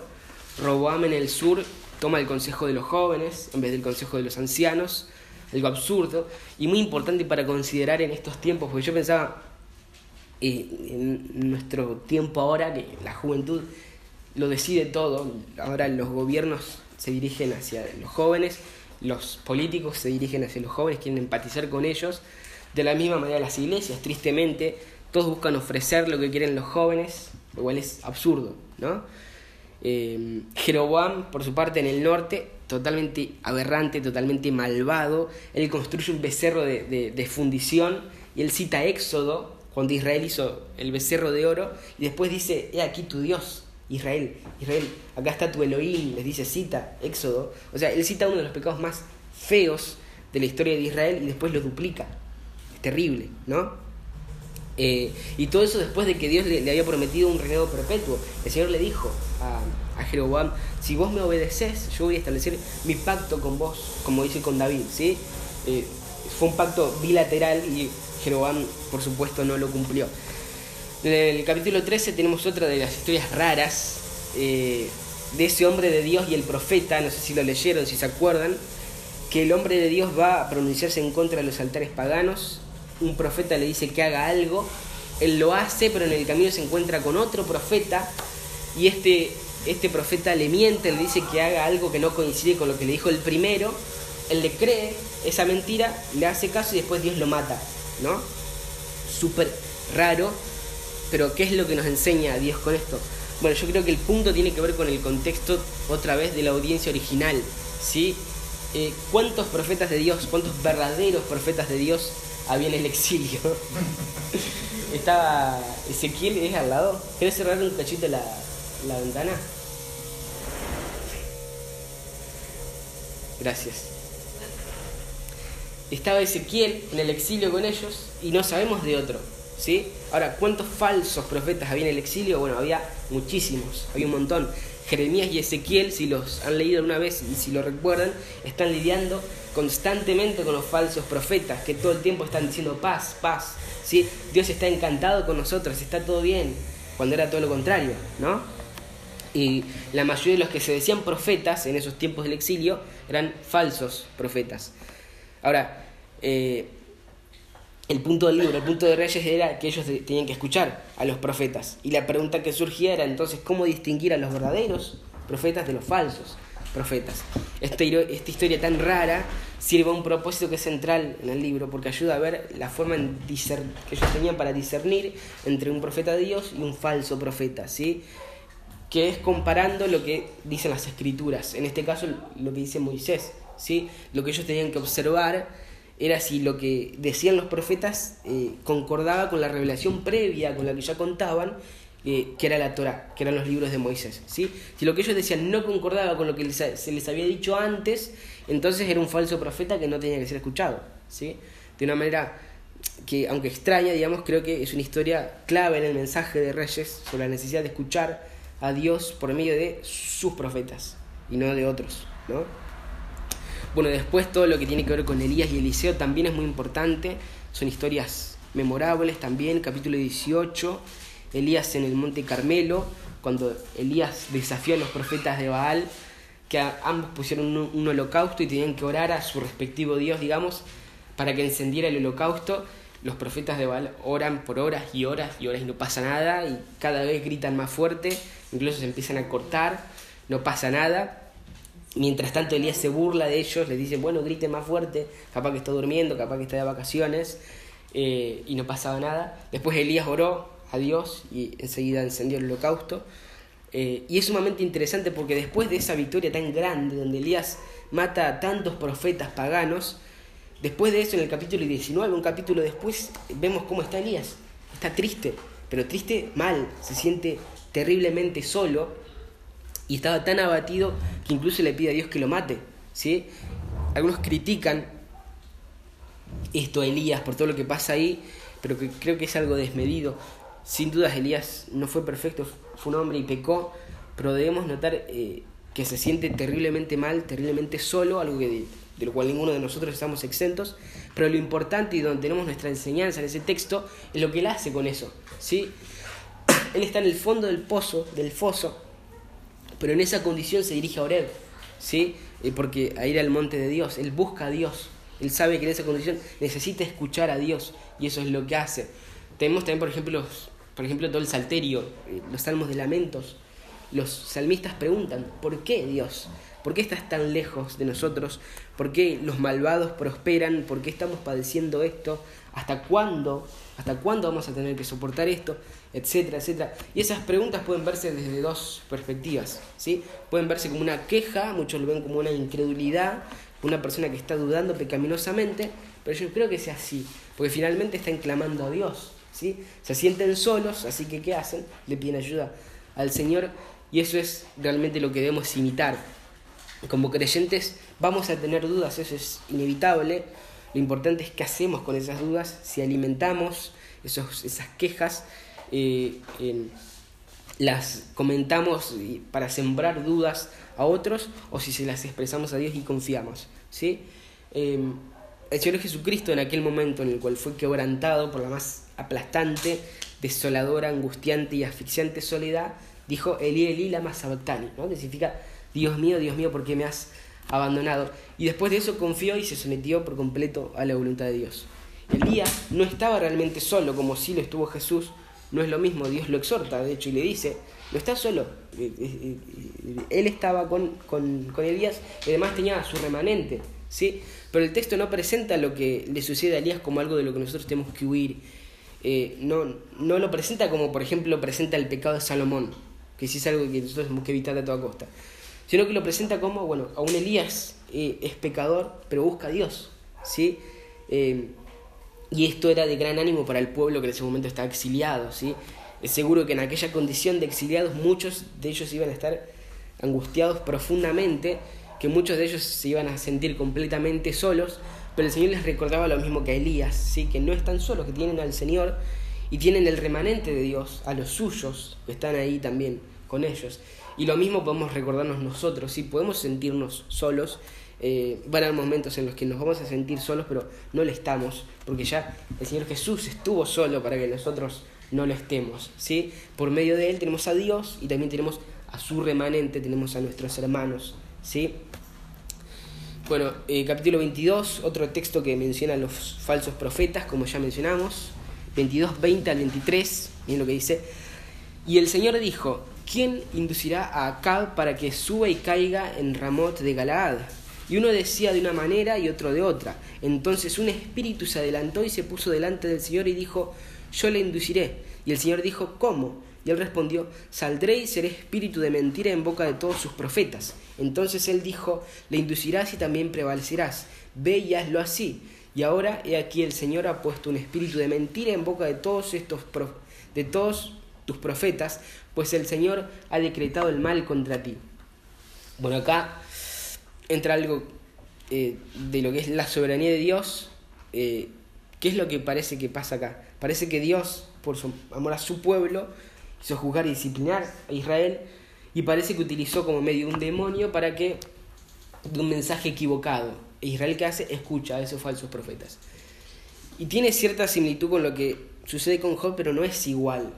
y, bueno, no, si no les parece, resulta extremadamente raro, tal vez es porque no lo están leyendo bien. Eh, no, es lo que dice el texto, es como esos pasajes raros con los que nos estuvimos encontrando últimamente, que es lo que indica el texto. ¿no?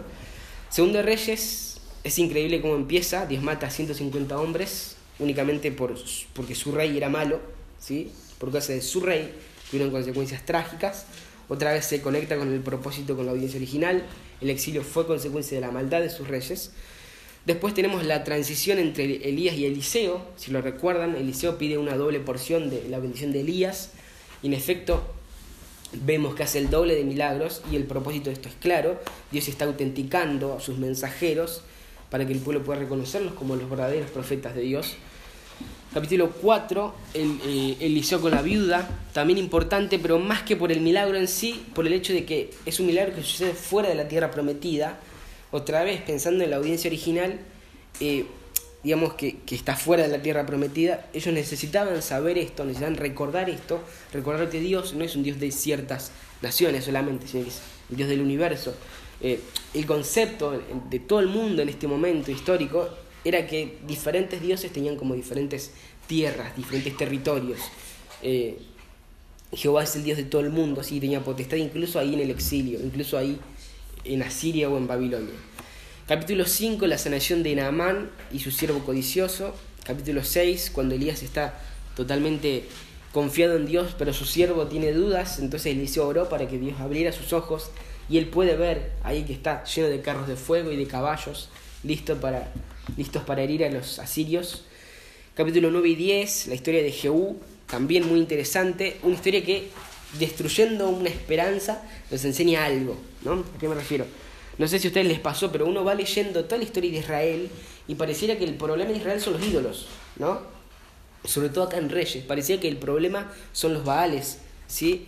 Eh, y es como si ese fuera el problema y que si ellos quitaran de la tierra prometida todos los hilos, todos los ídolos, entonces el pueblo ya no va a tropezar más con ellos y va a adorar solamente a Dios.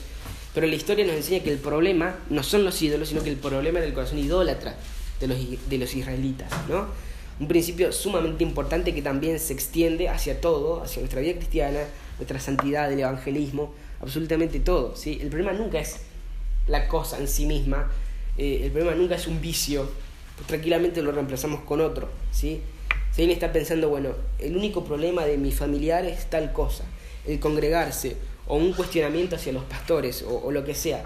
Y pensamos, pero si yo puedo demostrar el punto sobre eso, si puedo eh, mostrarle, eh, eh, refutar ese punto, bueno, entonces ahí sí se va a rendir a Dios. Bueno, eso es un engaño, ¿no? El problema no es una confusión en particular, el problema, digamos, es el corazón duro del hombre, ¿sí? En Apocalipsis nosotros vemos cómo mediante las plagas queda absolutamente claro que el Cordero que está a la diestra de Dios eh, eh, es el rey del universo, es el señor de señores. Y sin embargo, no se arrepienten, se rehusan a arrepentirse, eh, incluso se levantan contra él. El problema está afuera, no está dentro. Lo que no le permite creer al hombre no es otra cosa más que su corazón duro, incrédulo, y ese problema no puede ser solucionado a menos que Dios intervenga y lo regenere. ¿sí? La, historia, la historia de Jehú le está mostrando al pueblo de Israel, a su audiencia original, qué es lo que ellos son, que son idólatras, que si ahí está Baal, van a adorar a Baal, pero que si hay otro Dios, van a adorar a otro Dios, van a adorar cualquier cosa que no sea el verdadero Dios. ¿sí? Ese es el mensaje de Isaías, de hecho. ¿Con qué Dios no te has prostituido? Les dice, ¿sí? Jehú exterminó de Israel a Baal, pero eso no convirtió, no los convirtió en unos adoradores de Jehová. Capítulo 17, todo eso culmina en el exilio de las tribus del norte por parte de Asiria. Como dije hoy, el plan de Asiria era repoblar las naciones que conquistaba con su propia gente. Entonces de esa mezcla salen los samaritanos. 18 y 19, un poco de luz, podríamos decir, cuando Ezequías escucha el mensaje de Dios a través de Isaías, Dios los libera de, los ejércitos asirios. Josías también provee un poco de luz y el exilio es demorado un poco, pero igualmente un poco, ¿sí? Eh, porque el pueblo seguía estando lejos de Dios. Finalmente, capítulo 25, Judá es llevado al cautiverio en Babilonia el resultado obvio, después de considerar hasta el punto en que había descendido Israel, segundo de Reyes 21.9 dice, pero ellos no escucharon y Manasés los hizo extraviar para que hicieran lo malo más que las naciones que el Señor había destruido delante de los hijos de Israel. ¿sí? Si Israel había entrado a la tierra prometida para limpiarla de las naciones paganas, ¿sí? Eh, pero ahora ellos se habían vuelto peores que esas que, esos pueblos de, los cuales debía limpiar la tierra, bueno, la tierra debía ser limpiada de nuevo, así que fueron llevados al exilio. Eh, bueno, avanzando en las notas, eh, un par de nombres que a lo mejor tenemos que revisar. Adonías, no es tan conocido, Micaías tampoco, Atalía, los demás creo que son bastante conocidos. De todas maneras, ahí están los nombres para que los revisen después. Tenemos tres fechas clave para tener en cuenta. La división del reino en el año 931. Israel, el reino del norte, se va exiliado a Siria en el 722 y después el reino de sur, Judá, se va a Babilonia eh, un poco después, en el 586. Seguimos después por los temas clave. Eh, bueno, no tenemos tiempo para mencionar todo. Salomón primero, cuando construyó el templo, y todo parecía ser el cumplimiento del pacto davídico. Después se evidenció que no. Como ya dije, eh, sí fue el comienzo del cumplimiento, pero no fue el cumplimiento definitivo, obviamente. En cuanto a los otros reyes, Jeroboam como también dije hoy, Dios le ofrece un, pacto eterno, esta vez con condiciones.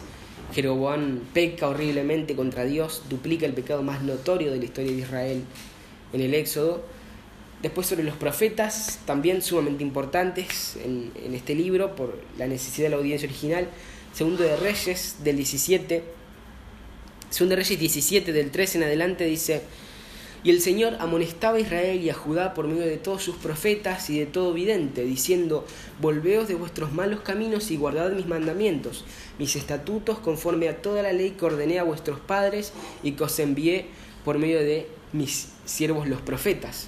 Sin embargo, ellos no escucharon, sino que endurecieron su servicio como sus padres, que no creyeron en el Señor su Dios, desecharon sus estatutos y el pacto que él había hecho con sus padres, y sus advertencias con las cuales los había amonestado y siguieron la vanidad y se hicieron vanos y fueron en pos de las naciones que los rodeaban respecto de las cuales el Señor les había ordenado que no hicieran como ellas, y abandonaron todos los mandamientos del Señor su Dios, y se hicieron imágenes fundidas de dos becerros, hicieron una eh, acera, adoraron a todo el ejército de los cielos y sirvieron a Baal.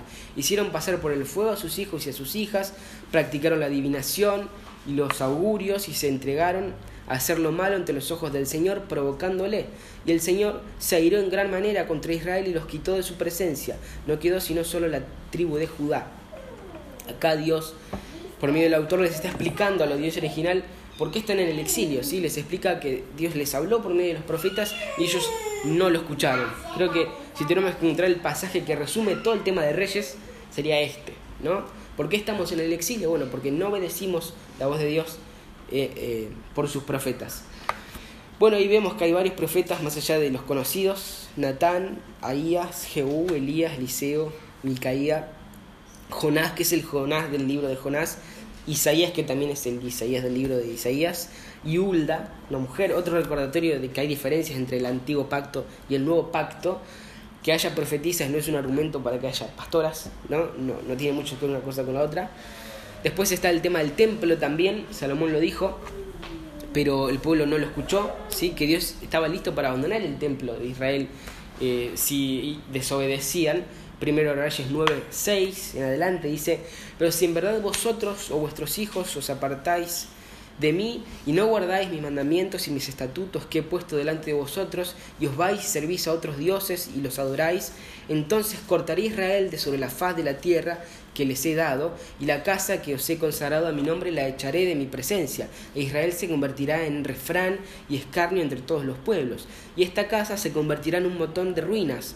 Todo lo que pase quedará todo el que pase quedará atónito y silbará y dirán, ¿por qué ha hecho así el Señor a esta tierra y a esta casa? Y responderán, porque abandonaron al Señor su Dios, que sacó a sus padres de la tierra de Egipto y tomaron para sí otros dioses, los adoraron y los sirvieron. Por eso el Señor ha traído toda esta adversidad sobre ellos. Finalmente, también es un tema del libro la cuestión de la palabra de los profetas cumplida.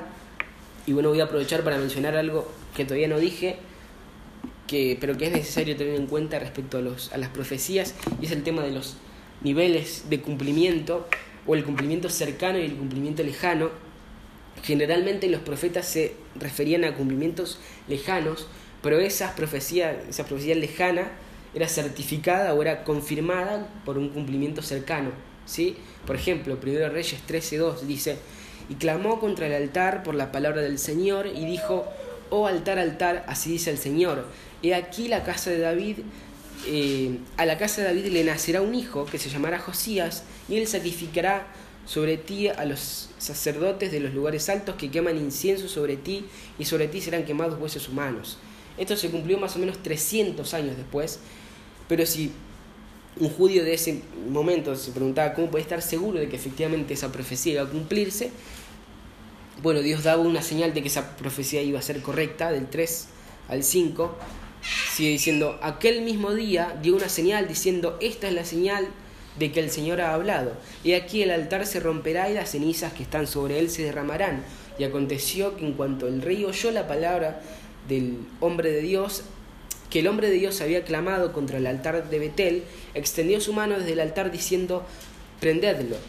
Pero la mano que extendió contra él se secó, de modo que no podía volverla hacia sí. Y el altar se rompió y las cenizas se derramaron del altar, conforme a la señal que el hombre de Dios había dado por palabra del Señor. Y esto sucede todo el tiempo, ¿sí? Muchas veces los profetas hablaban de profecías lejanas que se cumplían en, el Señor Jesús, que se cumplían en el Mesías, o que se van a cumplir en la consumación del plan de Dios, pero esa profecía se conectaba con algo de sus días, algo más inmediato, eh, digamos, eh, digamos, como una señal de que la profecía lejana iba a cumplirse. Y finalmente las dificultades clave, y ya deberíamos haber terminado, así que voy a ser breve, sobre la cronología, las escrituras son inerrantes, lo sabemos, hay diferentes tipos de confusiones que influyen en esto, hay casos diferentes, eh, hay casos en los que los años se cuentan de una manera distinta, eh, hay ocasiones en las que se dice que está reinando el padre y el hijo al mismo tiempo, entonces hay solapamientos, hay diferentes calendarios, el norte comenzaron a contar los años de una manera diferente en determinado momento, y ambos reinos contaban de una manera diferente a la que lo hacemos nosotros, entonces hay diferentes cuestiones que influyen en la cronología. Em, porque si uno lo cuenta tal cual lo ve, se extiende demasiado y no queda tiempo para el exilio. Entonces ese es el problema. Número dos, el tema de los lugares altos. Bueno, esto la verdad no es una cuestión por la cual todavía este, tengo una posición, después la podemos charlar, la definimos. Pero hay quienes justifican el sacrificio de, los lugares altos de Samuel, como decíamos hoy, ya que no había ni siquiera tabernáculo y siempre, digamos, cuando se eliminen todos los elementos cananeos, podían hacer esos sacrificios en lugares altos, pero por otro lado hay quienes dicen que el sacrificar en lugares altos, eh, digamos, es pecaminoso en todos los casos, porque el hecho mismo de sacrificar en lugares altos ya tenía una influencia eh, pagana, ¿sí? En realidad me inclino más hacia esa posición, creo que en ningún momento había razones para sacrificar en lugares altos, por más que eliminen los altares cananeos, el hecho en sí ya era una influencia cananea intrínsecamente, pero bueno, creo que esta dificultad es más de Samuel que de Reyes, porque en los tiempos de, de Samuel no siquiera estaba el tabernáculo. En Reyes, como en el caso de Salomón, todavía no estaba el templo, pero sí estaba el tabernáculo y sí estaba el arca donde correspondían. Creo que es más clara la pecaminosidad en, ese, en ese hecho. Tercero, la descripción de Salomón, que como decía hoy, si solo hubiéramos reyes, si solo considerábamos reyes, a todas luces Salomón parece un apóstata, Así nos lo presenta Reyes, eh, porque su propósito es enfatizar el pecado. Ahora, si incluimos el testimonio de todas las escrituras, esto es complementado y podemos llegar a la conclusión de que simplemente era un amante de Dios defectuoso, ¿no? Así que bueno, em, Reyes, ¿no? El libro que les demostraba a los israelitas exiliados el hecho de que estén en el exilio era la disciplina consecuente a su desobediencia por haber ignorado a Dios por boca de sus profetas con la intención de exhortarlos eh, a que a diferencia de sus padres, escuchen a los profetas de Dios, escuchen a Dios para estar cerca suyo en esa experiencia temporal hasta el día en que el Señor cumpla con su promesa, cumpla con su pacto, basado en nadie más que en Él mismo, en su naturaleza, en su nombre, ¿sí? que llegaría un Mesías, un Rey perfecto, definitivo y eterno, que reinaría por siempre desde el trono de David. Así que bueno, eh,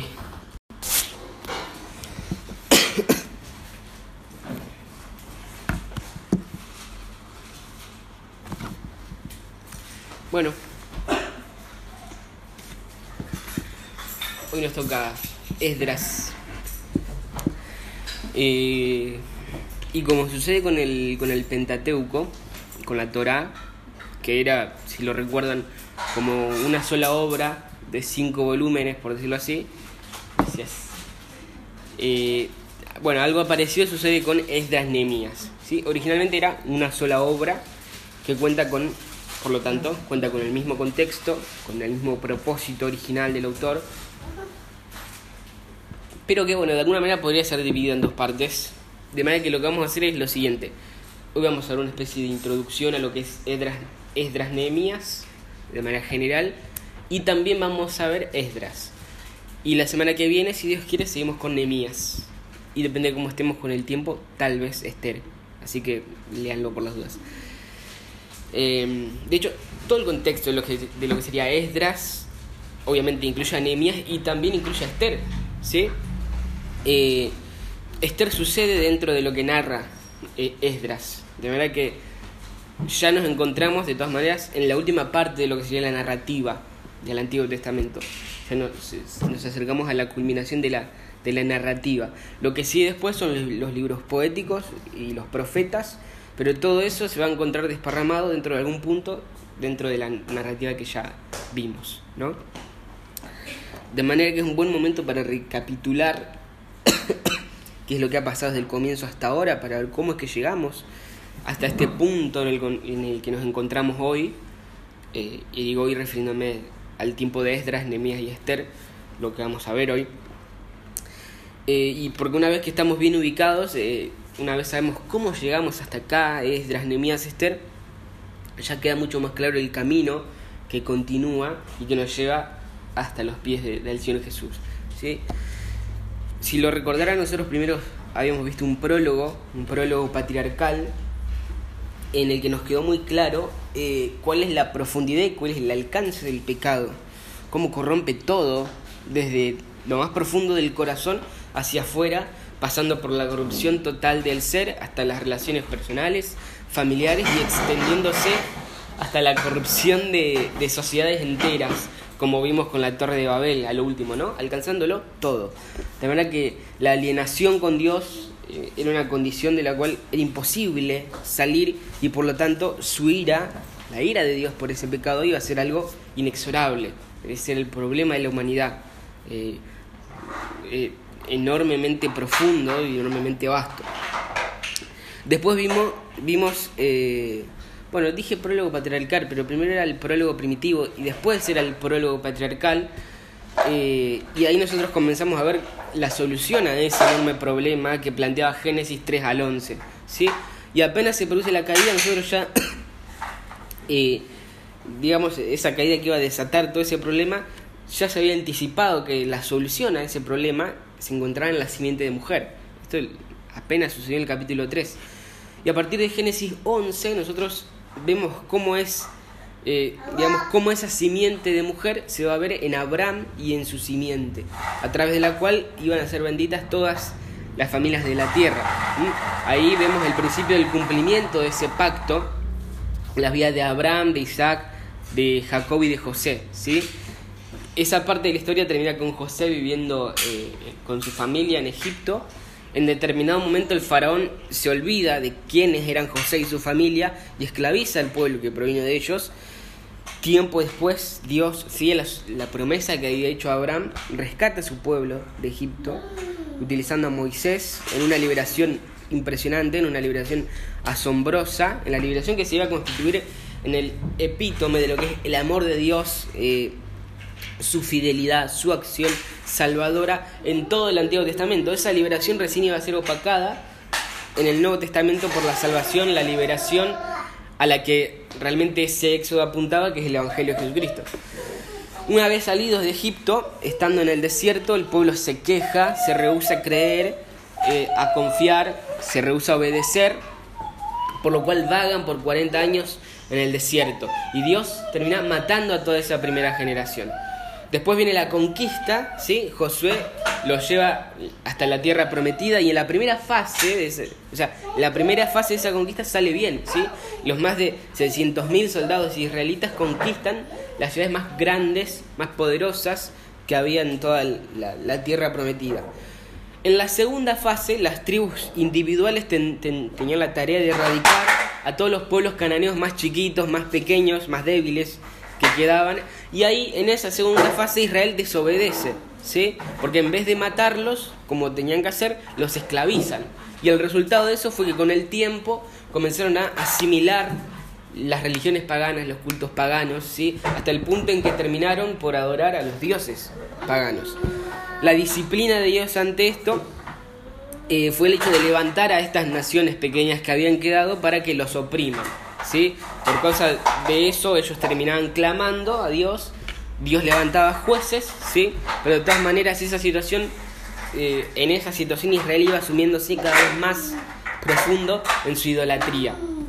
Después llega Samuel, Samuel unge al primer rey de la nación, que fue Saúl, lo cual les provee cierta estabilidad, pero Saúl era la elección que ha dicho el pueblo y no Dios, ¿sí? Era un excelente guerrero, pero su corazón no estaba cerca de Dios, tal como ellos se lo habían pedido, era un, rey como los de las demás naciones.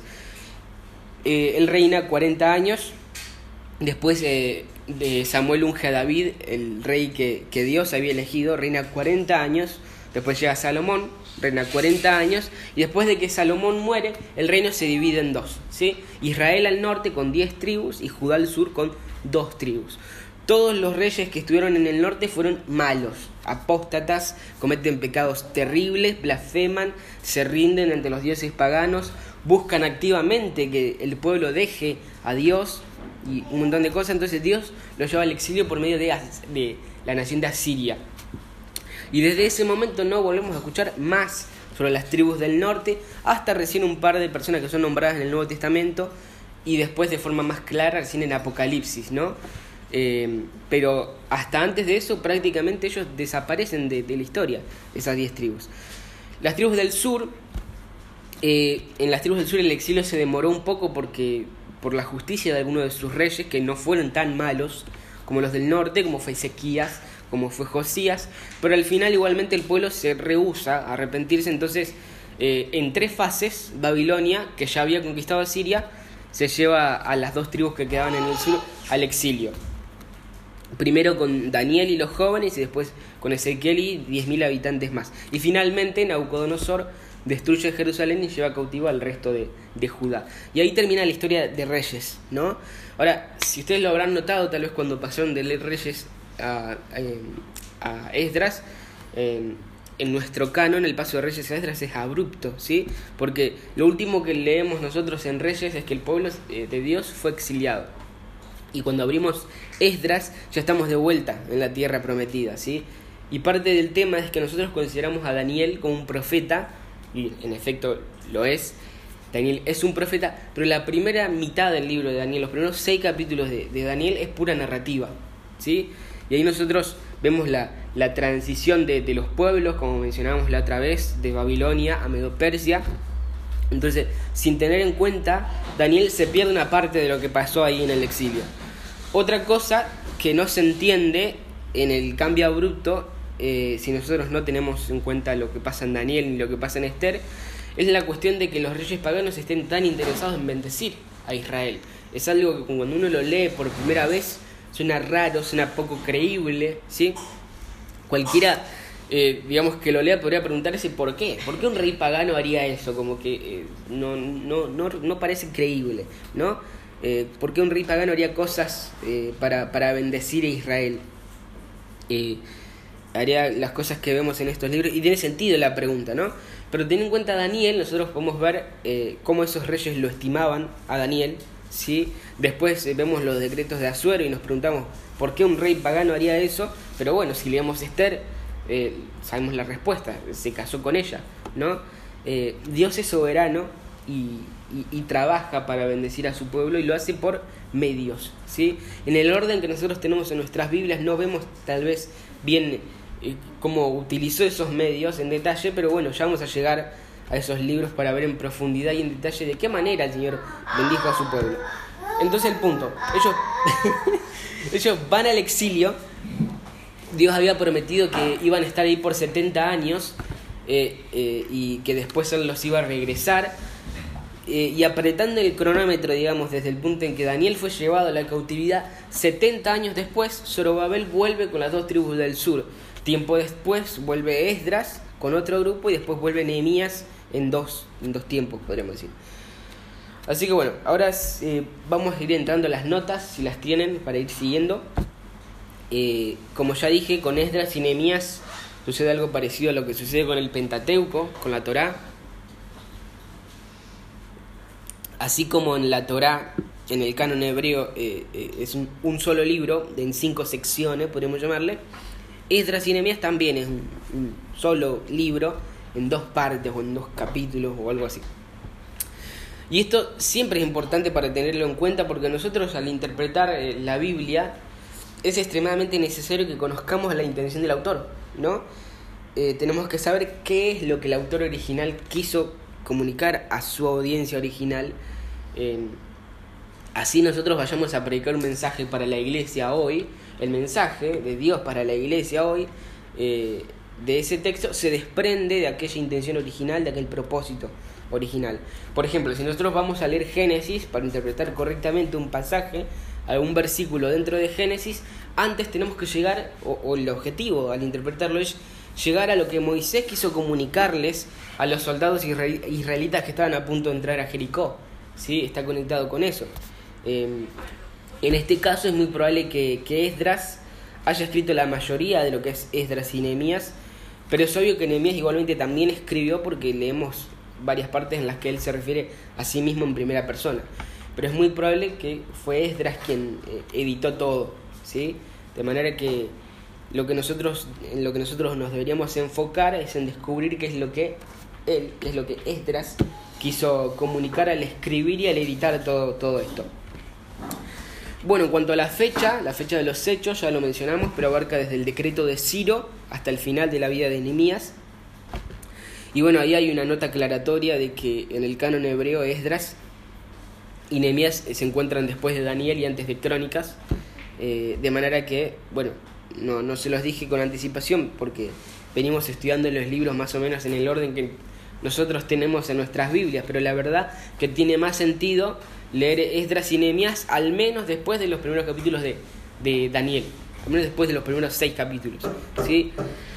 Eh, así que después si quieren indagar más, además de leer el, material, eh, sería bueno que leer Daniel o los primeros seis capítulos, eh, ya que ahí se profundiza en qué es lo que pasó con el pueblo de Dios en ese periodo de tiempo en Babilonia. Siguiendo sobre el autor, bueno, ya lo comenté, pero el libro, aunque el libro no lo dice de manera explícita, la tradición y el contenido del libro, sobre todo, más importante, apunta que Esdras es el autor principal de la obra quien escribió, pero además utilizó los escritos de Nehemías y editó todo en un solo libro. Eh, algunos comentarios sobre el contexto histórico. Bueno, esto de que estuvieron 70 años en el exilio, algo ya había advertido Jeremías. 100 años antes Isaías eh, había dicho que sería Ciro quien iba a decretar el regreso. Eh, digamos, todo es algo que más adelante lo veremos eh, Daniel lo entendió, Daniel entendió las profecías de Jeremías, entendió las profecías de, de, Isaías, eh, y eso es exactamente lo que vemos después, 70 años después, el rey Ciro decretó el regreso. Otra cosa a tener en cuenta sobre el contexto es lo que mencionábamos el otro miércoles sobre el cambio de Asiria a Babilonia y después de Babilonia a Medopersia. Y también es necesario saber cómo se manejaba cada una de esas potencias, cómo se manejaba cada una de esas naciones eh, con los pueblos a los que tomaba, cómo, ellos, cómo es que ellos trabajaban con la gente, ¿sí? Porque cada poder mundial tenía su propia política de cómo gobernar y de la forma de, digamos, de manejarse con la gente. Por ejemplo, la política de los asirios, como ya habíamos mencionado, era quitar a la gente de, su lugar, de su región, después repoblar con asirios y mezclarse con ellos ahí, ¿sí? De hecho, eso es lo que nosotros vimos que pasó con Israel. Eh, ese, era, ese, era su plan, no era algo especial. Eso era lo que ellos hacían siempre con todas las naciones que conquistaban. Pero bueno, de ahí salieron los samaritanos, la combinación entre las diez tribus del norte con los asirios. De hecho, acá en Esdras se ve como ellos quieren ayudar y los judíos le dicen que no, porque ellos no son judíos, una actitud bastante hipócrita, porque después ellos iban a casar con mujeres de otras naciones. Pero bueno, esa era la política de Asiria, quitar, repoblar, mezclar. Babilonia eventualmente conquista a Siria y la política de Babilonia respecto a los pueblos que tomaba era distinta. Ellos tenían otra estrategia. El plan de Nabucodonosor era eh, quitar solamente a los más jóvenes, los más, los más inteligentes, los más influyentes de la realeza, traerlos a Babilonia, lavarles el cerebro, digamos, y después volverlos, eh, pero ya como babilonios, para que eh, gobiernen, pero bajo su visión, bajo sus intereses, para que gobiernen en su tierra nativa, pero en nombre de Babilonia, digamos. Después Babilonia es conquistada por los medopersas y ellos tienen otra política. Ellos les, daban permiso a la gente para volver a sus países, para volver a sus naciones. De manera que lo que nosotros vemos en la historia, el permiso de volver, no era particular para Israel, eh, sino que dieron el permiso a todos para que vuelvan. Esa era su política, ¿no? Y yo creo que la lógica detrás de eso es que digamos, eh, es el principio de que unos súbditos más felices iban a ser súbditos más, más eficaces, ¿no? Un poco lo, que después hace Roma con sus esclavos. Eh, si no quieren estar acá, bueno, vayan a donde ustedes quieran, vuelvan a sus países, total, todo es nuestro, ¿no? Ellos eran dueños del mundo prácticamente. Entonces lo que vemos en el texto no es algo particular ni especial con los israelitas, sino que era la política de los medo-persas. Lo que sí es particular y donde sí se ve la providencia y la misericordia de Dios de una manera directa, sin medios, es en el, en el hecho de que Ciro los regresa a la tierra, pero no para vivir completamente bajo la ley medo-persa, sino que en ese lugar, en la tierra prometida, Ciro establece la Torá como ley oficial. ¿sí? Eh, y eso es algo que sí podríamos considerar extraño. Esdras 7.25 es uno de los pasajes más increíbles de esta sección. Esdras 7.25 dice...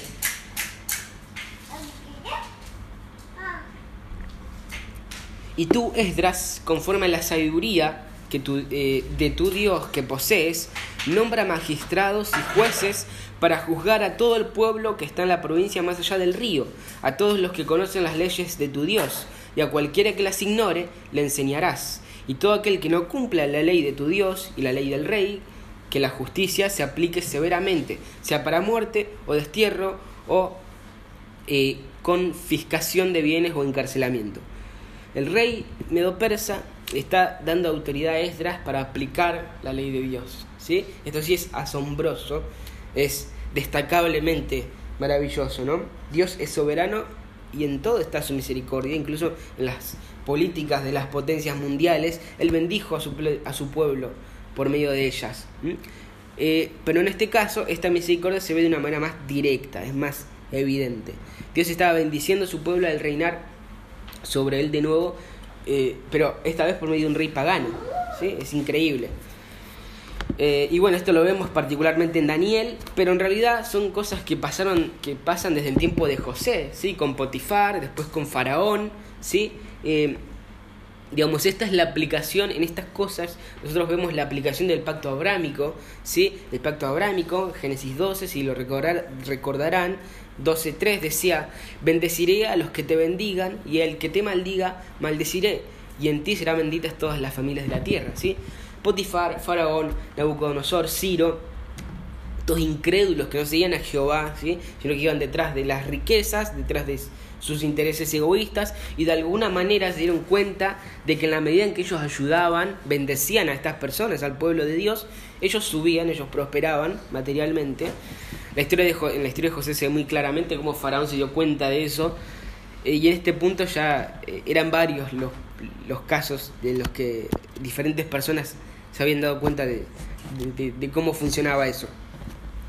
El autor intenta demostrar con este punto, intenta demostrar que Dios cumple con su pacto, ¿sí? Eh, ya que no está basado en ninguna otra cosa más que en él mismo, no se basa en la obediencia de estos hombres. Abraham le, le miente a Abimelech, por ejemplo, y le bendice igual, ¿sí? Los judíos que vemos acá, Esdras, Nehemías, Esther, no son excepcionalmente piadosos. Son pecadores como desde siempre Israel fue pecador, ¿sí? Eh, pero Dios sigue cumpliendo su pacto, de manera que, más allá de la política eh, de los medopersas, eh, de volver a las regiones a sus personas, y más allá del decreto extraño de la Torá como ley en la tierra prometida, incluso también en Nehemías se ve como el rey incluso les regala los materiales que no eran pocos, que no eran baratos, para que puedan construir la muralla. Esas cosas son sorprendentes, ¿no?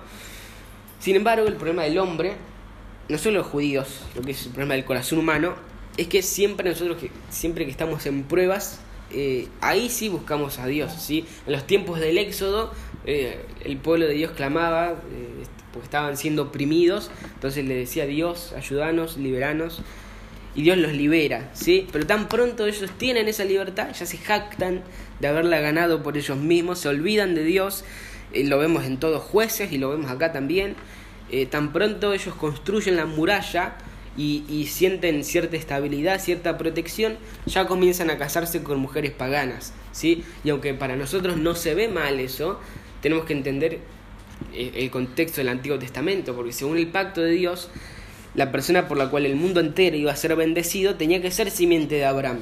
Si Israel se mezclaba totalmente con los demás pueblos, entonces les iba a pasar como les pasó a las tribus del norte, que prácticamente habían desaparecido, se diluyeron entre las demás naciones, ¿no? Históricamente nosotros podemos diferenciar la vuelta de Judá desde Babilonia hasta, hasta la tierra prometida 70 años después, pero no podemos precisar si volvieron los, pueblos, los otros pueblos cananeos, si volvieron eh, los amorreos, se volvieron los amalecitas, no, no podemos hacerlo porque ellos se mezclaron con, con los babilonios y con el tiempo desaparecieron como pueblos. ¿no? Dios había prometido que el Salvador iba a ser como judío bajo la ley. Por eso era tan importante preservar al pueblo y también preservar el establecimiento de la ley, la Torah. Bueno, siguiendo con las notas respecto al tema, como siempre ponemos de una manera muy general, muy básica, para poder recordarlo.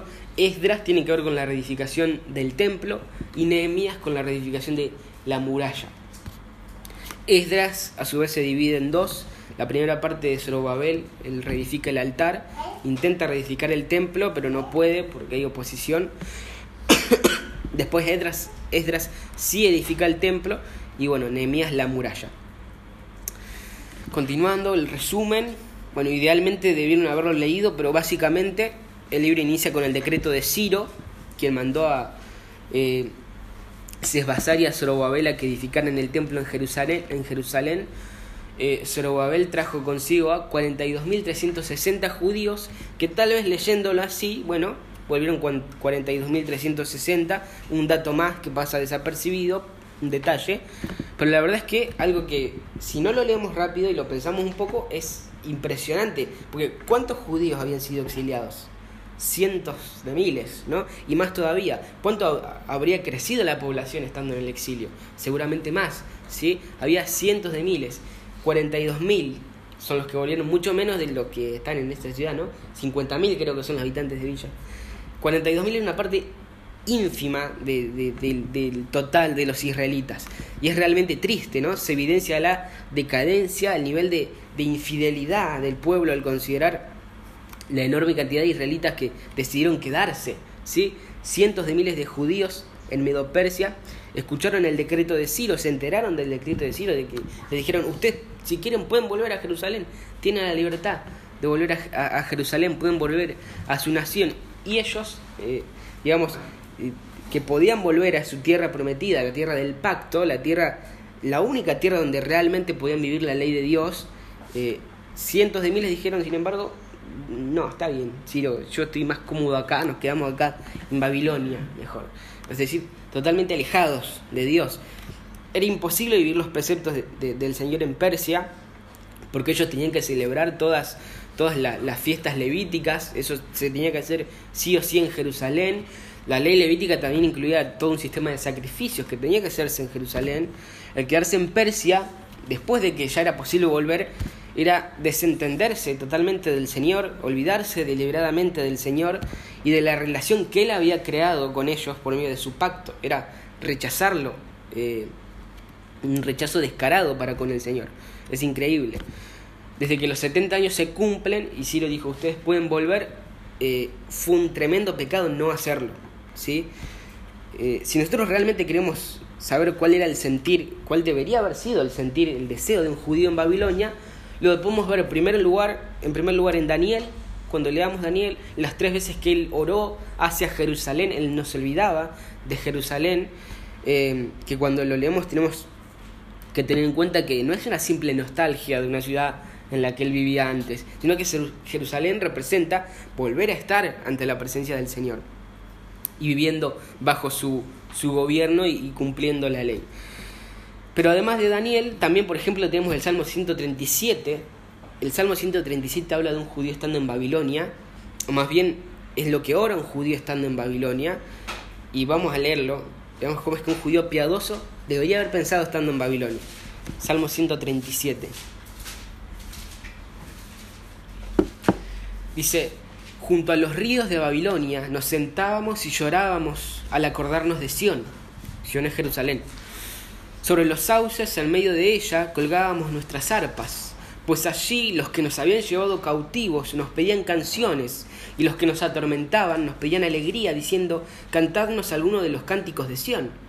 ¿Cómo cantaremos la canción del Señor en tierra extraña? Si me olvido de ti, oh Jerusalén, pierda mi diestra su, destreza. Páguese mi péguese mi lengua al paladar si no me acuerdo de ti, y si no enaltezco a Jerusalén sobre mi supremo gozo. Recuerda, oh Señor, contra los hijos de Edom el día de Jerusalén, quienes dijeron, arrasadla, arrasadla hasta sus cimientos. Oh hija de Babilonia, la devastada, bienaventurado el que te devuelva el pago con que nos pagaste. Bienaventurado será el que tome y estrelle tus pequeños contra la peña. Son palabras fuertes, ¿no? Seguramente cuando estudiemos los salmos vamos a, ver este tema, no vamos a profundizar ahora, pero básicamente esto es lo que se conoce como un salmo de eh, un salmo imprecatorio, ¿sí? Y no es simplemente un deseo que al salmista se le ocurrió de, bueno, quiero verlos morir, sino que está haciendo referencia a algo que dijo Isaías, ¿sí? Eh, el salmista, eh, exiliado en Babilonia, anhela estar en Jerusalén y ora a Dios por el cumplimiento de su palabra ya revelada. ¿sí? Y ese, el ese debía ser el, deseo del pueblo, ¿sí? pero cuando Ciro dijo que podían volver, solo una pequeña parte de ellos volvió. El resto estaba cómodo en Babilonia, viviendo igual que los paganos y completamente asimilados, completamente identificados con ellos. Y la evidencia más clara eh, sobre esto es el libro de Esther, ¿no? que ya lo vamos a ver, pero muchas veces habla de Esther y de Mardoqueo como si fueran héroes judíos, pero realmente no lo son, ¿sí? están lejos de ser un ejemplo digno.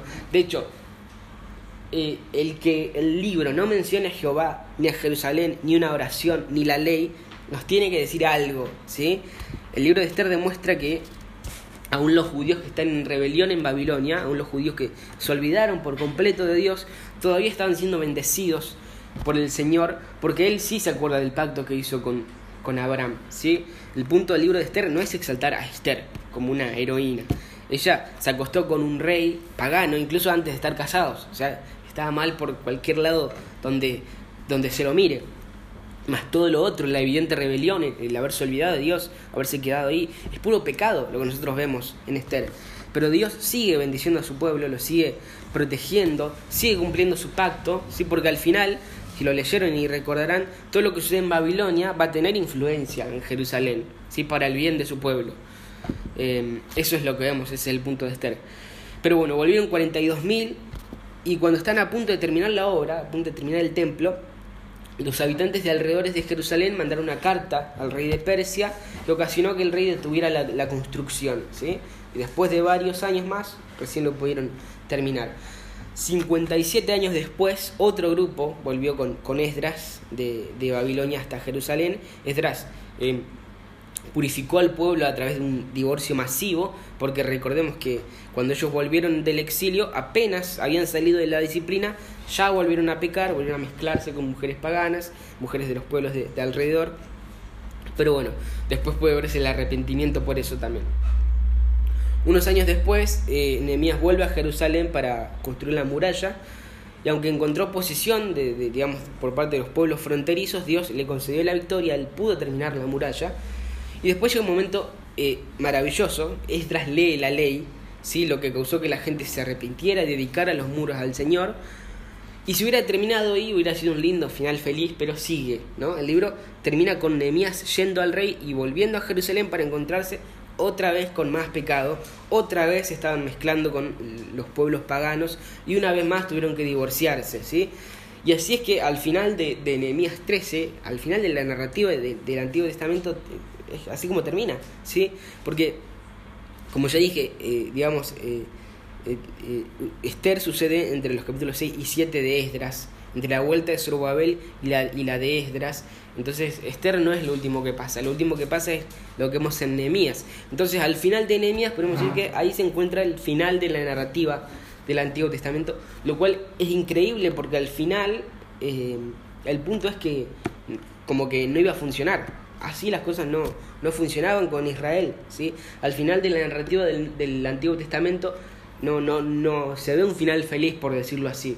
Ellos volvieron igual después de, de, de, esa tremenda disciplina que fue el exilio.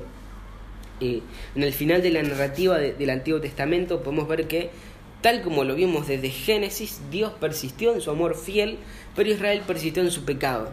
¿sí? Como en toda su historia. La disciplina le sirve al pueblo a lo sumo para portarse bien un tiempito mientras se acuerdan del dolor pero sus corazones siempre siguieron igual, el problema era más profundo, eh, ellos habían fallado el pacto mosaico, nunca en sus vidas habían observado la ley de Moisés, de manera que habían invalidado ese pacto que sí era bilateral, por lo cual necesitaban otra solución. ¿sí? Al final de cada libro del Antiguo Testamento siempre, como lo habrán notado, queda la sensación de que hacía falta algo más. ¿sí? Y llegamos al final de la narrativa y sigue enfatizando la necesidad de algo más. ¿sí? Después de miles de años, el pueblo de Dios continuaba igual, lo cual demostraba que para que las cosas realmente cambien necesitaban un Salvador, definitivamente, ¿sí? No hacían falta más pruebas, que pasen más cosas, que pase más tiempo. Definitivamente necesitaban al Mesías, que es nuestro Señor Jesucristo, ¿no? Y ese es el propósito de estas Nehemías, ¿sí? Aunque Dios soberanamente restableció la teocracia bajo un liderazgo piadoso durante un tiempo de, supervisión, gentil, podríamos decir, los hijos de Israel permanecían en los mismos pecados de siempre. Ellos continuaban con el mismo problema, ellos necesitaban otra solución, ellos necesitaban al Mesías. Así que bueno, eso es eh, una especie de resumen, siguiendo con las notas, continuando. Tenemos los bosquejos, primero un bosquejo exegético, marcado por los cuatro regresos que están bien acentuados, están bien marcados bien definidos. Y en cuanto a una división más homilética, más homilética se podría dividir en cuanto a las personas. Primero Zorobabel, después Esdras y después las dos vueltas de, de Enemías. Eh, y bueno, ahora vamos, seguimos al apartado de pasajes clave. Primero Esdras, ¿sí? el libro empieza con ese decreto de Ciro que les permite el regreso, lo cual Isaías había anticipado. Increíble que 100 años antes él haya nombrado a la persona que lo iba a hacer eh, pero bueno, eso sucede, capítulo 1. En el capítulo 2 tenemos una lista de los que regresaron y lo notorio de esta lista es que, como ya mencioné, no vemos a gente de las tribus del norte. ¿sí? Entre los que vuelven solamente tenemos gente de las tribus del sur, Judá y Benjamín. Capítulo 3 comienzan el templo, terminan los cimientos y ahí al final del capítulo 3 hay unas palabras interesantes cuando dice que los jóvenes, los jóvenes gritaban de alegría y los ancianos lloraron. ¿sí? Y ante esto, muchos comentarios apuntan hacia la diferencia que había entre los templos. ¿sí? Como ya dijimos en otra oportunidad, el miércoles pasado, el templo, el primer templo, el de Salomón, estaba lleno de oro, era enorme, era ostentoso, y el segundo templo fue muy distinto. ¿sí? Ahora, este segundo templo es barato, no tiene el esplendor del de Salomón, pero ni de cerca, es muchísimo más chico, más simple, con materiales más baratos. Em, porque cuando se construyó el segundo templo no era como se ve después en los tiempos de Jesús, era mucho más chico, era mucho más rudimentario. Fue Herodes quien en determinado momento, por un movimiento político, invirtió un montón de plata ahí para eh, engrandecer y embellecer el templo, pero apenas lo habían construido era mucho más chico. En primera instancia era, digamos, la diferencia entre los templos era ridícula. Entonces muchos comentarios apuntan hacia eso, pero no sé qué tan convincente es. Yo pienso que lo que están viviendo estos ancianos era demasiado fuerte como para que algo como eso los, haga lamentarse hasta llorar. ¿sí? Pensemos que ellos habían experimentado el exilio, ellos vieron con sus propios ojos cómo fue ese terrible, ese crudo momento, vieron la ultrajante penetración de una conquista, ¿sí? vieron derramarse la sangre de sus seres queridos, vieron a extraños, a alguien de afuera, llegar, asesinar, torturar, violar a sus familias. Eh, vieron y vivieron esa humillación, eh, ese sometimiento, sabían lo que era ser quitados de su tierra y ser llevados a un lugar extraño, vivieron toda una vida lejos de Jerusalén. Y si volvieron en este primer regreso es porque ellos eran creyentes, porque ellos eran de los que pensaban como el del Salmo 137. Entonces como mínimo más de 50 años orando para que el Señor los devuelva a Jerusalén, anhelando ese momento desde, desde aquella tierra extraña, desde la nación que con anterioridad habían eh, visto violentar, eh, quitarles todo. Y después de tanto finalmente Dios cumple su promesa eh, y no solo vuelven, sino que comienzan a construir el templo. digamos, y, bueno, y otra objeción a esa explicación de la diferencia de los templos es que recién están los cimientos, todavía no, no podían ver cuán diferente iban a ser los templos. Pero más allá de ello, de eso, hay muchas razones para pensar que la diferencia entre los templos no era el motivo de su llanto. Con solo tener en cuenta lo mínimo ya podemos darnos cuenta de que en ese instante que, los cimientos fueron terminados, debieron haber tenido muchísimas emociones, eh, sensaciones encontradas, ¿no? con los corazones tumultuosos. Y creo que tiene que ver con eso, su, su llanto, ¿no? Con muchas emociones encontradas, porque tampoco negaría el hecho de que, digamos, de ignorar por completo la cuestión de la diferencia en los templos. Eh, los jóvenes gritaron, los jóvenes que gritaron no vieron la destrucción del primer templo, y bueno, eh, en este punto igual ya es especular, el texto no da demasiados detalles, simplemente describe algo que pasó. Eh, algunos especulan y casi aseguran de que están llorando y están tristes porque el templo era más chico y más barato. El texto no lo aclara y es necesario aclarar que el texto no lo aclara. Pero si tuviera que tomar una posición sobre esto, me inclino hacia los que piensan que ese llanto tiene que ver con eh, el estar presenciando la fidelidad de Dios en un turbulento río de muchas emociones por todo lo que habían vivido. Pero bueno, comienzan a construir el templo, terminan los cimientos, en el capítulo 4 hay oposición, la construcción se demora, oran, Esdras vuelve, el templo es terminado. Algo que hay que tener en cuenta cuando leemos la Biblia es que hay más orden temático que cronológico en la Biblia, ¿sí? Por ahí para nosotros es un poco antiintuitivo, pero en muchos libros de la, de la Biblia, del Antiguo Testamento hasta los Evangelios incluidos, el orden es mayoritariamente temático, más que cronológico, o antes que cronológico. Ahora en cuanto a Esdras, obviamente es un personaje importante, eh, es el primer escriba que vemos en las escrituras como un nuevo oficio, y bueno, uno está acostumbrado a ver los escribas del Nuevo Testamento que ya eran todos apóstatas, pero realmente los escribas habían comenzado bien con Esdras, eh, Esdras que establece el orden que es tan importante para, para, quienes, eh, para quienes enseñamos, él establece el orden de preparar primero su corazón, el primero prepara su corazón para estudiar la ley, después para obedecer la ley y después finalmente la enseña. ¿sí? Esdras 7.10 dice, ya que Esdras había dedicado su corazón a estudiar la ley del Señor y a practicarla y a enseñar sus estatutos y ordenanzas en Israel. ¿sí? Importantísimo principio para todos los que em, enseñamos, todo, tenemos que tener en cuenta, eh, presente todo el tiempo. Antes de enseñar, primero hay que estudiar y después hay que aplicar, ¿sí? así de simple no podemos enseñar algo que no, que no, que no estamos viviendo. Eh, y este tema no solamente lo vemos acá, lo vemos eh, permanentemente en todo el Nuevo Testamento. Por eso la lista de Timoteo 3, Tito 1.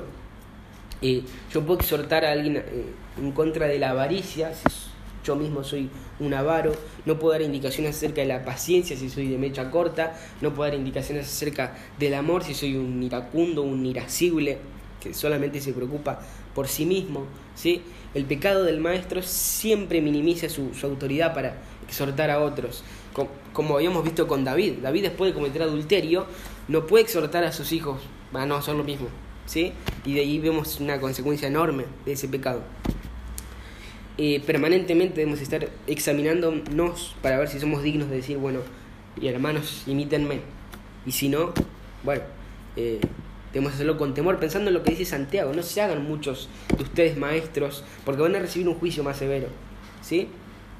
Esdras es un ejemplo de alguien que lo hace bien, alguien que lo hace de manera correcta. Es un ejemplo de alguien que enseña correctamente, que primero estudia, después aplica, vive y después sí lo enseña.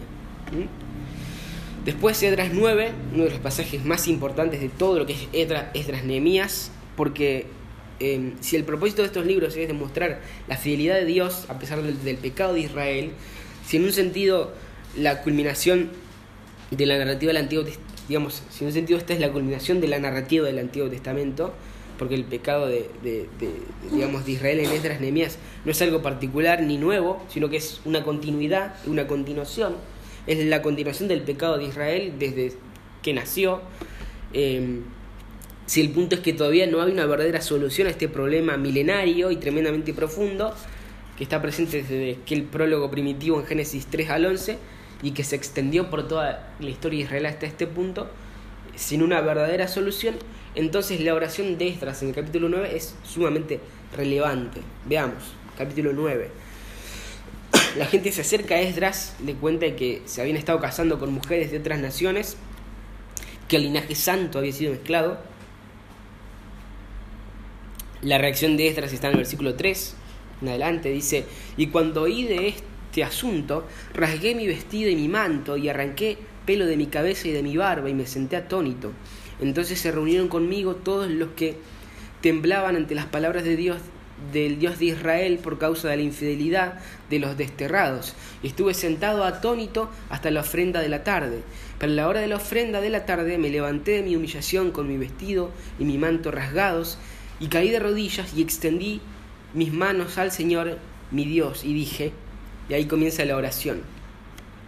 Dios mío, estoy avergonzado y confuso para poder levantar mi rostro a ti, mi Dios, porque nuestras iniquidades se han multiplicado por encima de nuestras cabezas y nuestra culpa ha crecido hasta los cielos.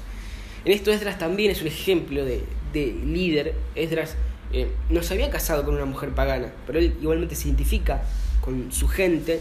En la ley de Moisés, como ya mencioné en otra oportunidad, vemos que Dios va a tratar a Israel como su hijo, como un todo, ¿sí? se dirige a la nación entera. De manera que si es así, Esdras es parte y lo que necesitaban era un arrepentimiento colectivo, ¿sí? Es lo que más adelante vamos a ver en los profetas. Era necesario que todo el pueblo se arrepienta y no solamente algunos. Sigue diciendo, desde los días de nuestros padres hasta el día de hoy hemos estado bajo gran culpa y a causa de nuestras iniquidades, nosotros, nuestros reyes y nuestros sacerdotes hemos sido entregados en manos de los reyes de estas tierras a la espada, al cautiverio, al saqueo y a la vergüenza pública, como en este día. Pero ahora, hablando del regreso, pero ahora, por un breve momento, ha habido misericordia de parte del Señor nuestro Dios para dejarnos un remanente que ha escapado y darnos un refugio en su lugar santo para que nuestro Dios ilumine nuestros ojos y nos conceda un poco de vida a nuestra servidumbre.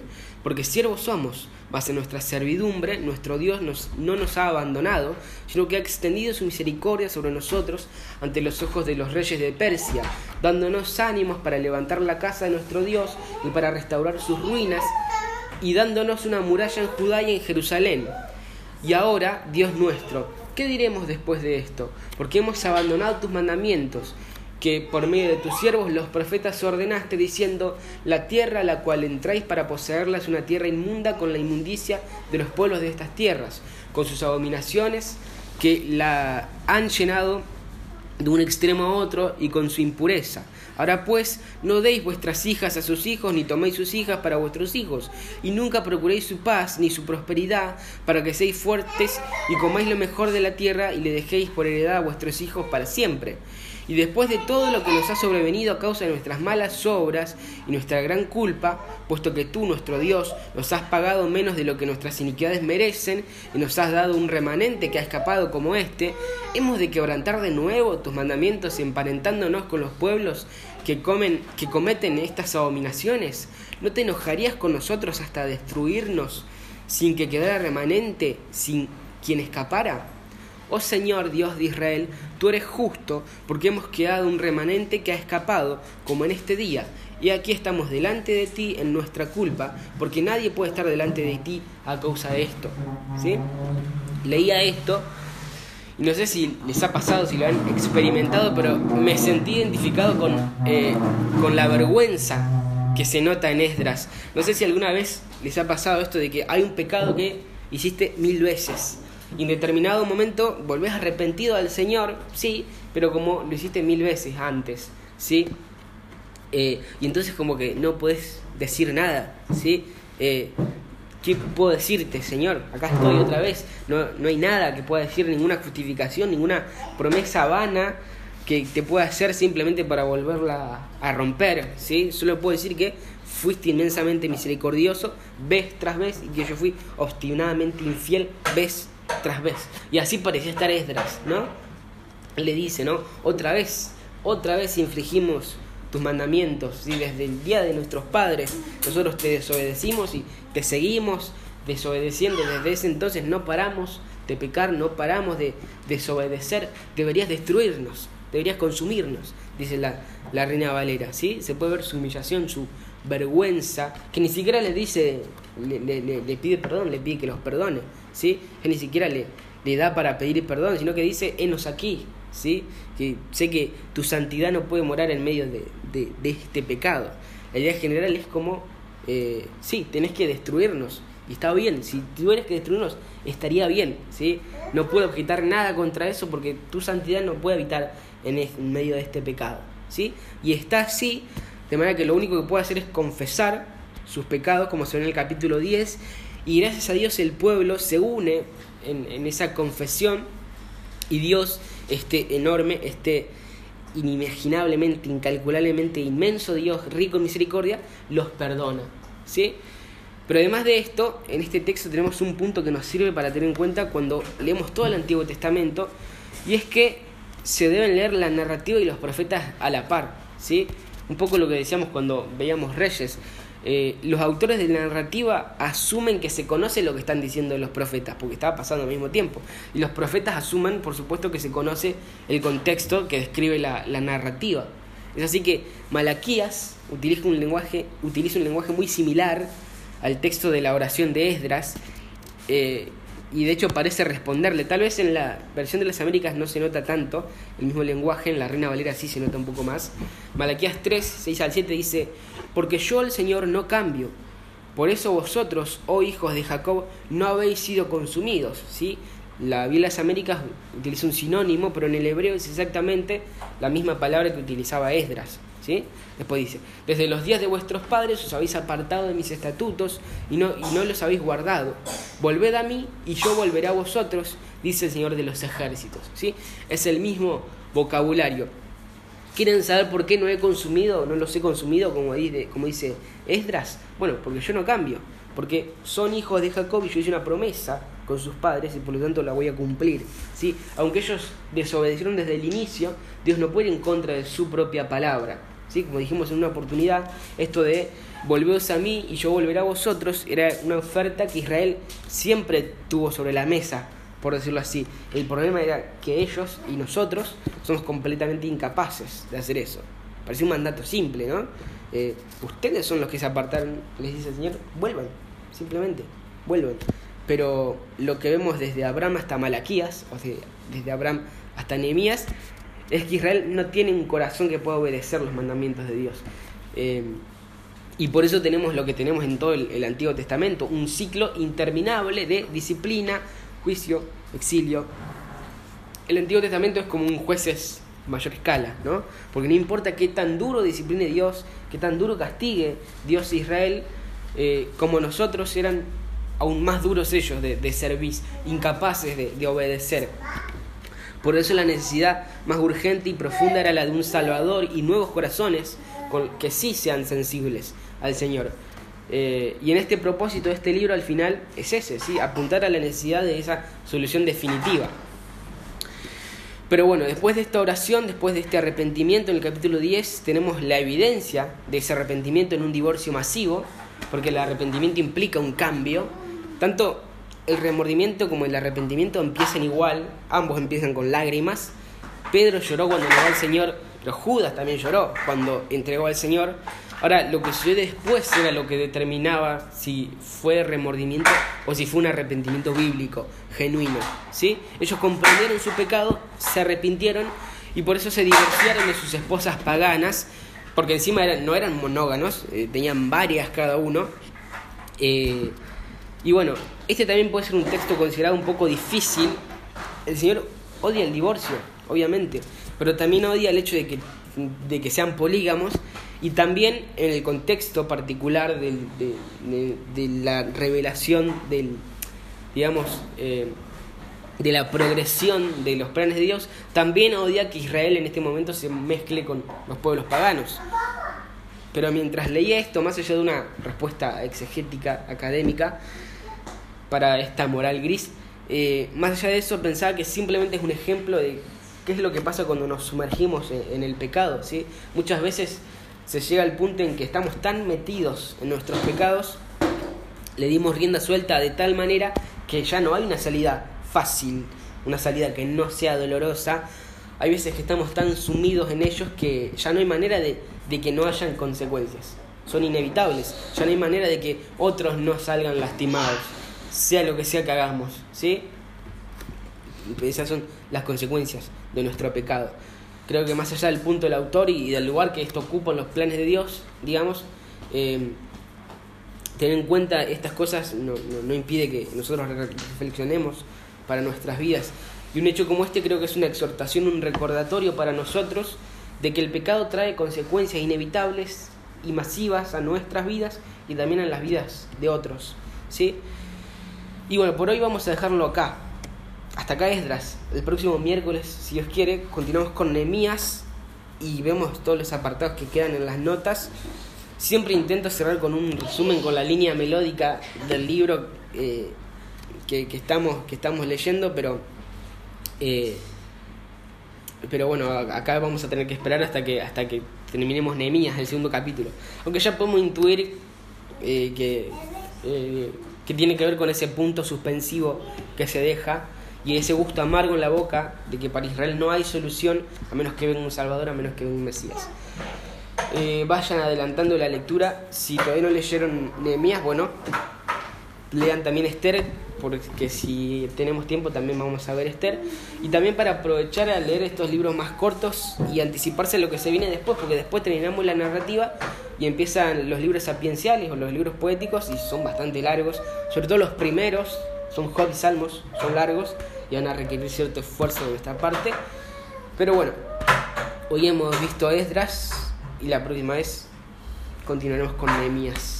Así que bueno, terminamos. Si alguien quiere orar para terminar, terminamos.